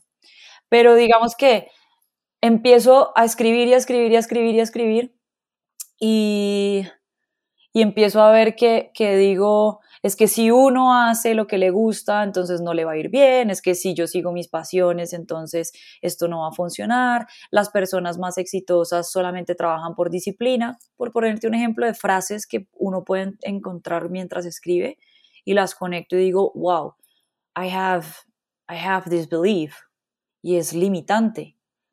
Y, y ya, eso es, eso es como uno de los hábitos eh, bastante ñoños que tengo. No, eso es increíble. No, ¿Hace cuánto tiempo arrancaste Hace eso? varios años. Hace Y- varios años. ¿Y por qué? Eh, empecé, siempre he escrito mucho, siempre he escrito muchísimo. De hecho, cuando era pequeña participaba en concursos de poesía. Pero siempre he escrito mucho. Durante mi adolescencia lo dejé, pero luego a mis 22 años se muere mi papá y me inundan demasiadas preguntas, demasiadas, demasiadas preguntas y, y demasiado dolor. Y, y además él se muere cuando yo estoy viviendo en Francia. Entonces, un poco la soledad y lo fuerte, un infarto fulminante, sí, sí, de la noche a la mañana. Sí, yo hablé con él como, como estar hablando contigo hoy y mañana ya no está. Entonces, ¡guau! me, me, me invaden tantas cosas, empezando incluso porque mi mamá es muy católica, mi papá creía en Dios pero no era religioso y yo tendía más hacia esa rama. a creo en Dios y soy espiritual pero no creo en la religión. Y hay conceptos religiosos que son muy cómodos evadir o meter debajo de la cama, por ejemplo, el concepto de cielo o infierno, de alma, pero se te muere tu papá y, ajá, ¿a dónde se fue? Tengo 22 años y, y es como, bueno, ¿usted qué cree? Ah, preguntas, preguntas. Ah, Me ya, pregunto entiendo, yo a mí. Nunca he creído en el cielo y en el infierno y pues es muy cómodo porque no he perdido a nadie. Pero se va tu papá y tú misma te preguntas, ¿y ahora? ¿Tú que no crees en nada, a dónde se fue tu papá? No, pues yo tengo una teoría muy Einstein, la energía no se crea ni se destruye, se transforma y somos energía y somos vibración, pero entonces este man se transformó en qué? Y entonces eso cómo se vincula con el concepto de reencarnación y bla, bla, bla, bla. pf, y era como, eh, necesito poner esto en algún sitio. Y, y no hay ningún ser humano que se merezca que yo le bote tanto encima. No es justo, o sea, no es justo, es demasiado abrumador y, y- empiezo a coger páginas y empiezo a, a retomar esto. Y para mí es súper sanador, es súper lindo, me ha ayudado a evolucionar un montón, me ha ayudado a conocerme mucho. Hay muchas cosas que, que yo sé en las que me equivoco y las puedo observar, las, las veo y, y, em, y las reconozco y sé que están y sé que aún las tengo que trabajar. Sigo viviendo en piloto automático en muchas cosas, pero hay muchas otras en las que procuro que no. Entonces, ese, ese hábito eh, para mí ha sido, me ha cambiado la vida en serenidad y en, um, y en crecimiento. De los absolutos, de las preguntas y de, y de frases. Cuando tú encuentras patrones en su pensamiento, has visto que cada vez menos, menos, menos absolutos, que tú una forma modificaste el, el código de uno mismo, entonces no uses tanto, o tú sigues viéndolos, solamente vienen de otros lugares. Es que hay la misma cantidad de absolutos, solamente no son de la misma cosa. Es que yo cambio el tema, pero no el absoluto, o has bajado ambos, en total. Ambos, ambos. Eh, como, como, como ya sé que los pensamientos absolutos me separan un poco de la empatía, me separan un poco de la flexibilidad, me separan un poco de la aceptación. Como ya he vivido, o ya en mí, en mi historia, en mi vida, ya he podido saborear lo que implica vivir desde una silla de absolutos, he minimizado la cantidad de absolutos que tengo. Y de todos modos, los que sigo teniendo cambian cambian también con el tiempo, cambian con la madurez, cambian con el tema. Nunca había sido CEO. Cuando empecé a ser CEO, me salían absolutos de liderazgo y de management. Eh, como que las, las nuevas situaciones de la vida me van trayendo otros escenarios que, como tú decías, nunca había imaginado y vuelven y saltan mis, mis juicios porque nunca me había enfrentado a eso. Entonces, sí tengo menos absolutos que antes, eh, pero pues también me enfrento a unos nuevos cada vez, dependiendo de qué esté viviendo. No sé si tú eres un fan de Jim Collins o tú lees mucho de él o no. Good the Great. Muy poco de él, pero sí, sí he alcanzado a leer. Hay unas cosas que es Have the Right People on the Bus, que tú hiciste, en algo muy interesante que él hace. Él tiene un Excel, yo creo, donde él pone menos 2, menos 1, 0, 1, 2, basado en su felicidad de nivel de ese día. Y también pone la descripción por qué este día fue como eso. Y él empieza a tratar mirar patrones en a ver qué han hecho para tener como más días más felices o por qué. Y la razón que dijo eso, que fue como un profesor algo, dijo, tienes que estudiar uno mismo como un bicho. ¿Qué tipo de alas tengo? ¿Por qué? ¿Qué tipo de ojo? Para entender por qué te gusta que te gusta, para cuestionar uno mismo. Pero la única forma es tal cual que dijo, es poner un libro, estudiar uno mismo, cuestionar uno mismo, y cambiar el código. So, yo pensé que tú le como escuchado algo allá en ese podcast. No, pero, pero, pero sí hay, sí hay muchas ramas y muchas teorías que lo que te dicen es que, pues, difícilmente podrás cambiar lo que no conoces o lo que no entiendes. Yo no puedo modificar un patrón de mí si, si no he identificado que lo tengo y no puedo obtener resultados diferentes haciendo siempre lo mismo. Entonces, partiendo de eso que es tantos genios y tanta gente brillante diciéndolo por todos lados, yo básicamente simplemente lo volví este journal. Pero, pero... Genial, brutal. Sí, y es, y es rough, porque a veces leo cosas que pienso de mí misma o, o que y por eso es que el journal es tan interesante, porque no tiene filtro. Cuando tú, yo por ejemplo, mi, mi, segundo hábito es que te decía, tengo hábitos de crecimiento, tengo hábitos como para, para volver a, a, mi centro, como para poder estar, estar tranquila y ser cada vez más yo. Y tengo hábitos que me recarguen, tengo hábitos que, que me llenen de mucho amor y de mucha gratitud. Yo hablo todos los días de mi vida con mi papá cuando existía, con mi mamá y con mi hermana. Todos los días abrazo a mi perro. Apenas me levanto, doy gracias. Apenas me levanto porque hoy las sábanas se sienten más suaves que ayer. Whatever. Todos los días doy gracias. pero, pero son cosas como que, que me recargan y me llenan de perspectiva. Y, y un poco lo que te iba a decir es que a pesar de que hable con mi mamá y mi hermana todos los días, y a pesar de que sean tan amorosas como son, y a pesar de que me amen sin juicio y de forma incondicional, porque de verdad creo que es un amor incondicional, hay muchas cosas que yo simplemente puede que no me atreva a contarles, o hay muchas cosas que así les cuente, ellas no van a saber qué decirme. Entonces cuando yo los pongo en unas páginas, eso no tiene filtro. Yo no tengo que, yo no tengo que, bueno, hay una, hay una frase que, uff, que es brutal, brutal, ni siquiera recuerdo bien quién la dijo, pero es espectacular, es, yo no soy quien yo creo que soy, yo no soy quien tú crees que soy, yo soy lo que yo creo que tú piensas que yo soy. I'm not what I think I am. I'm not what you think I am. But I am what I think you believe I am.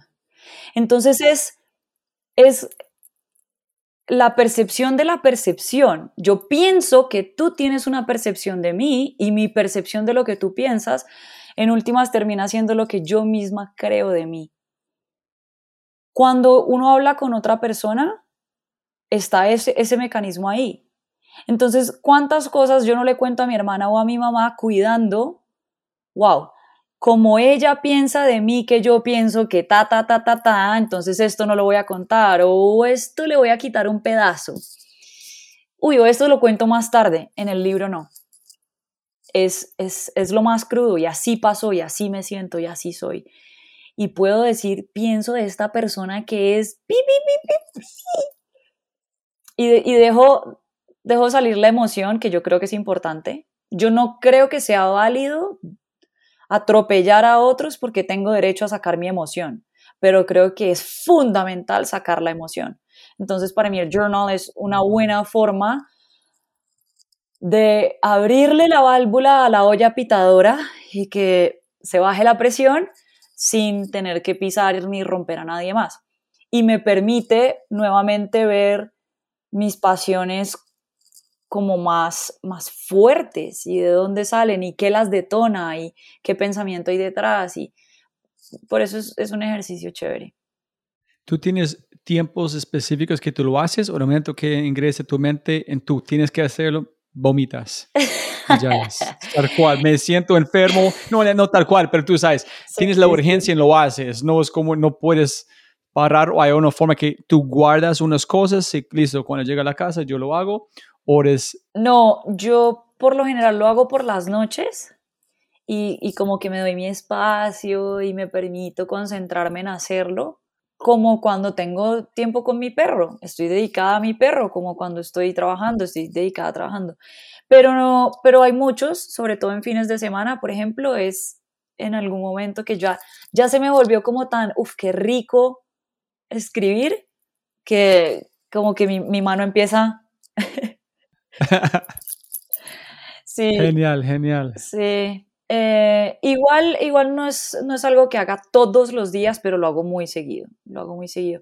Lo que sí hago todos los días es eh, eh, agradecer cada que me, me, baño, me baño con agua hirviendo, como si fuera para pelar los pollos.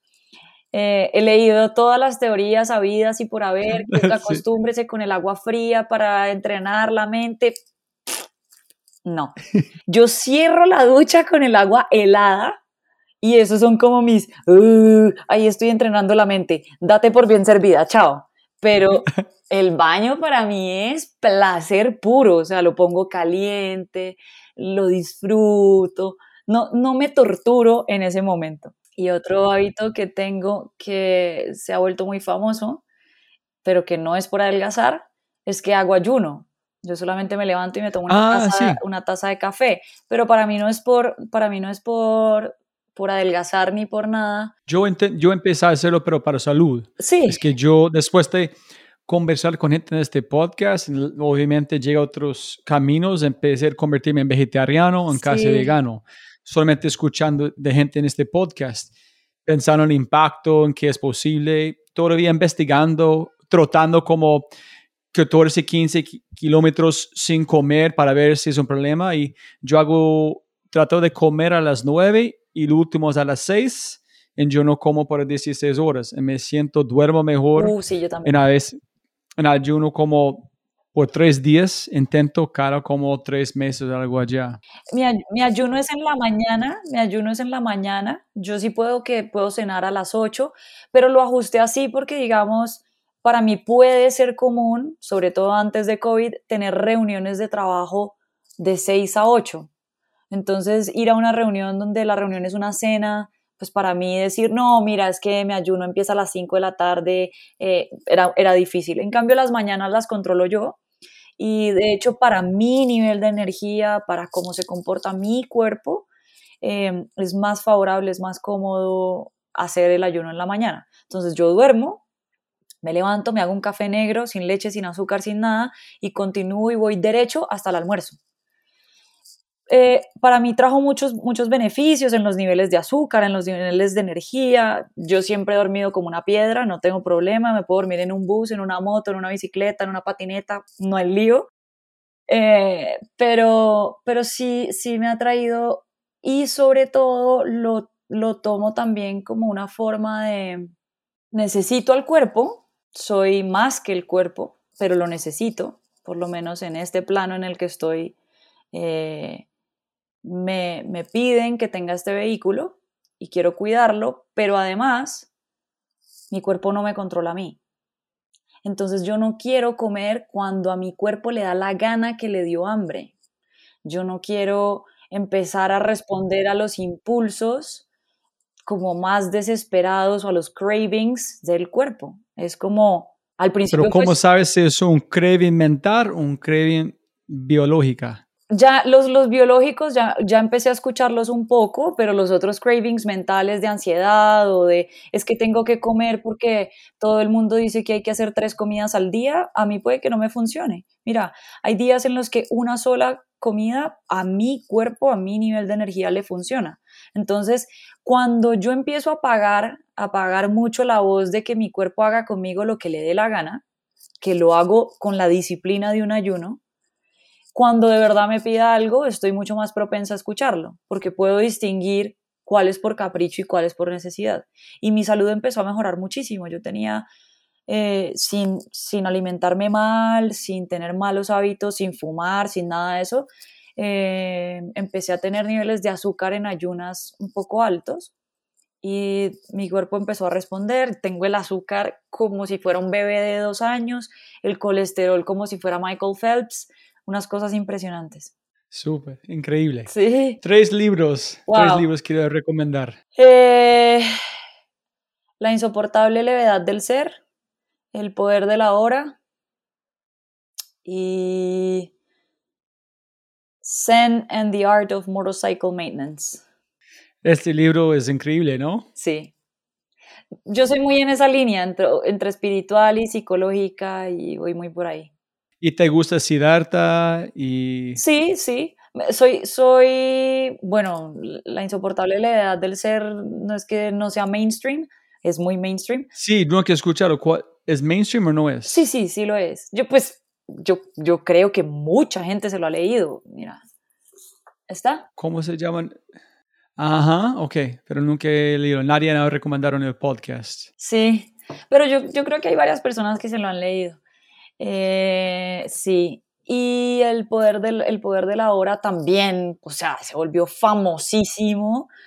Ese, ese es curioso porque mm, mi papá murió en enero del 2013 y me habló de ese libro en diciembre. Me decía, hay un libro muy interesante. Estos conceptos de vivir en el aquí, el ahora, de que el tiempo no es lineal, de que eh, tu, viaje en memorias hacia el pasado, proyecciones hacia el futuro son como, pues, como unas líneas de un tiempo cíclico. Y, el, y lo grounded que te pone al, al vivir aquí y ahora, en 2021 lo has oído mil veces. En 2012 no era tan famoso, no era tan famoso que alguien te dijera, muchos de tus problemas de amargura es por vivir en el pasado, muchos de tus problemas de ansiedad es por vivir en el presente Planta tus pies y tu conciencia en el aquí, en el ahora. Y mi papá me habló de ese libro en, en diciembre y me dijo, es un libro impresionante, pero yo creo que te lo vas a tener que leer cuando estés lista. Nunca me dijo como léetelo ya. Él me dijo, para mí ha sido lindísimo, te lo leerás cuando estés lista. Y al mes él se muere y me acuerdo de las palabras del libro. Mi primer instinto fue, voy a salir corriendo a comprarlo. O sea, es casi que el último mensaje que me dejó mi papá. Y después dije, después me dio lo opuesto. Me quiero alejar de un recuerdo tan fuerte de mi papá. Y lo bloqueé bloqueé el libro.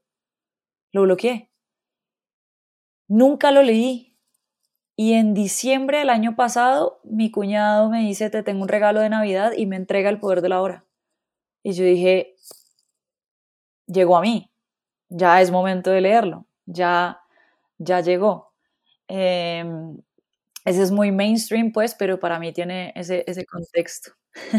en, ese es, en es mejor cuando es antes, eh, ahorita que no es popular, es mejor leerlo ahorita que cuando... Entonces, para mí es el mejor momento leer como Osho y otras personas que son no mainstream porque gente está en contra que cuando era popular. Genial. ¿Y tú conoces Carolina Angarita de Discovery en este? Ustedes son muy similares en este, pues, esas chicas van a como vibrar juntas. Nunca la he conocido, sé quién es, obviamente, pero nunca la, nunca la he conocido. No, tiene que platicar con ella. Ella habla mucho de, ese, de la vida pasada, en como una proyección, y ella es mucho más allá, como hablamos de Elon Musk, en que si estamos en una simulación, no. Ah, cool. ella, ella es increíble como una mujer. Eh, no sé si es igual el consejo, el mejor consejo que tú aplicas todos los días, ese es del 111 o no? Que tú dijiste, yo soy no soy esta persona ni este. No, ese, ese, es que he, tenido tantos consejos tan lindos. No, ese... Pero que tú aplicas. Que, que yo aplico, pues manteniéndonos en, Imaginamos, te voy a dar uno que aplico y que además ya, ya entre los gerentes también lo hablan y es, em, vino de mi papá, vino de mi papá y venía como de estas discusiones de adolescente de I feel so entitled. Es que tengo 14 años, eh, tengo 15, ya tengo derecho a X porque tengo 18. Como, como que el, el, el número de mi tarjeta de identidad determinara mis derechos. Y un día él me sienta y me dice, cada superpoder viene con al menos tres superresponsabilidades. Entonces tú solamente te estás enfocando en, que yo te suelte más libertades y en que te suelte más poderes y no me has demostrado que vas a ser capaz con las responsabilidades que ese poder trae. Entonces, hija, te amo, te adoro, pero tu edad no me importa. Si tienes 40 años y te comportas como una persona de 15, te trataré como de una de 15. Si tienes 12 y empiezas a mostrarme que puedo soltarte un poco más y confiar en ti y dejarte caminar más libre porque estás mostrando que por lo menos te vas a ser responsable de las nuevas habilidades que te di, te las voy a soltar. Pero eso no tiene nada que ver con tu edad, no tiene nada que ver con absolutamente nada que logres, te ganes, si te gradúas y no te gradúas, no va a ser así. Y no va a ser así porque cada superpoder viene con más superresponsabilidades. Entonces, cuando yo sepa que puedes con esas superresponsabilidades, desbloqueas el superpoder. Y se lo digo mucho a los gerentes porque también es, pido esto, exijo esto, es que porque esto no funciona, es que porque esto no sé qué, y lo siento y les digo, perfecto. Usted me está pidiendo que dé mi voto de confianza para esto. Usted me está pidiendo que yo le suelte esta responsabilidad. Usted me está pidiendo más personas a cargo. Usted me está pidiendo más áreas a cargo. Usted me está pidiendo clientes más difíciles. Pero por favor tenga en cuenta que una mayor habilidad o un mayor superpoder trae consigo mayores responsabilidades. Entonces, eh, te, te, te mediré por las responsabilidades del poder que tú mismo me pediste que te diera. Si pudieras enviar un mensaje a toda la gente de América Latina por WhatsApp, ¿qué mensaje enviarías? Ay, Dios. ¿Qué mensaje enviaría si le llegara a todas las personas de la TAM? que les diría que en el, en, el, en el, punto o en el momento en el que están tiene un propósito específico, pero que no por eso significa que se tengan que quedar ahí y que todo va a llover del cielo o, que el concepto de pide y se te dará que, que cada uno está en, viviendo lo que tiene que vivir, pero que salir, que pueden salir de ese momento y que salir del momento no es ponerse de rodillas y rezar solamente, o pedir, o demandar, o exigir, que, que de verdad hay que emprender muchas acciones para poderlo hacer. Entonces, es que es, que es difícil, en que me queda tan difícil saber por qué está pasando cada persona y, y, saber qué pondera cada persona. Habrá unos que estén muy agobiados por el trabajo y eso sea lo más importante, otros por salud, otros por otra cosa, que lo único que puedo tratar de que, de que sea lo más general posible es lo que sea que, que estés viviendo lo necesitas para algo. Sin embargo, no porque sea necesario, no porque sea valioso, tiene que ser permanente. Puedes salir de ahí, puedes salir de ahí, puedes salir de ahí, lo puedes cambiar, pero es que no se va a cambiar solo entonces son dos mensajes, son como, it's okay where you are, tu, sentimiento es válido, permítetelo. Además, no te pongas en posición de, de la víctima, sino de en donde estás, sirve para algo, pero no porque sea valioso, no porque sea útil, tiene que ser permanente. Y el único que puede determinar que no sea permanente es usted y tomando acción, tomando acción responsable, tomando acción coherente, consistente sostenida en el tiempo, eh, y que eso sea como, como una voz de aliento de siento compasión por lo que sea que estés pasando, eh, pero step it up, o sea, ven, llora un poco y, y, y, está ok, pero ¿cuándo vamos a salir también? Voy a, voy a, dejarte permisión, la primera persona en el podcast, enviar dos mensajes.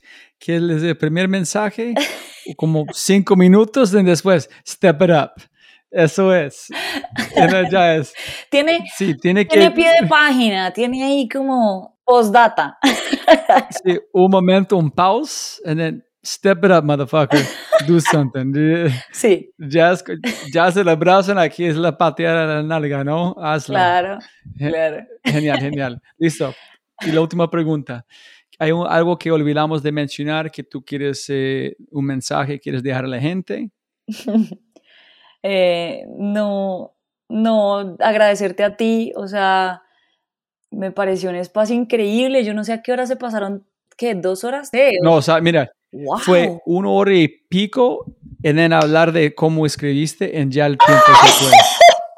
No, no, es, es, es, es, increíble. Ese fue donde Hablé tanto en mi journal. No, no, no, pero este fue la mejor parte para mí. Pero es sin tener la primera hora, este no sale como salió. Entonces, esta fue la mágica en este espacio. Bueno, pero, pero tú, tú, fuiste el que, el que construiste como ese, ese contenedor para que, para que pudiera abrir cosas que son mucho más. No, no es nada, solamente curioso. no, mis invitados son increíbles, entonces yo no sabía que van a salir como esto, estoy más que feliz. Qué ah, increíble la conversación. Muchas gracias por invitarme y a Simón por recomendarme. ah, sí, siempre gana más plata, no más tiempo. Majo, muchísimas gracias por su tiempo. que estés bien, cuídate. Como siempre, siempre, siempre puedes ganar más plata, pero no más tiempo. Muchas gracias por escuchar. Espero que hayas aprendido algo, te hayas inspirado y te sientas con ganas de hacer algo imposible. No olvides, si este podcast te parece increíble, hay otras cosas maravillosas o maravillosas que puedes encontrar en thefryshow.com, el newsletter, convertirse en member o miembro de Fry Show y obviamente si quieres acceder a libros, podcasts, personas y lo demás que mencionamos en los episodios, puedes encontrar todo en thefryshow.com. Y con ese dicho, hasta el próximo episodio. Chao, chao, chao. Chao.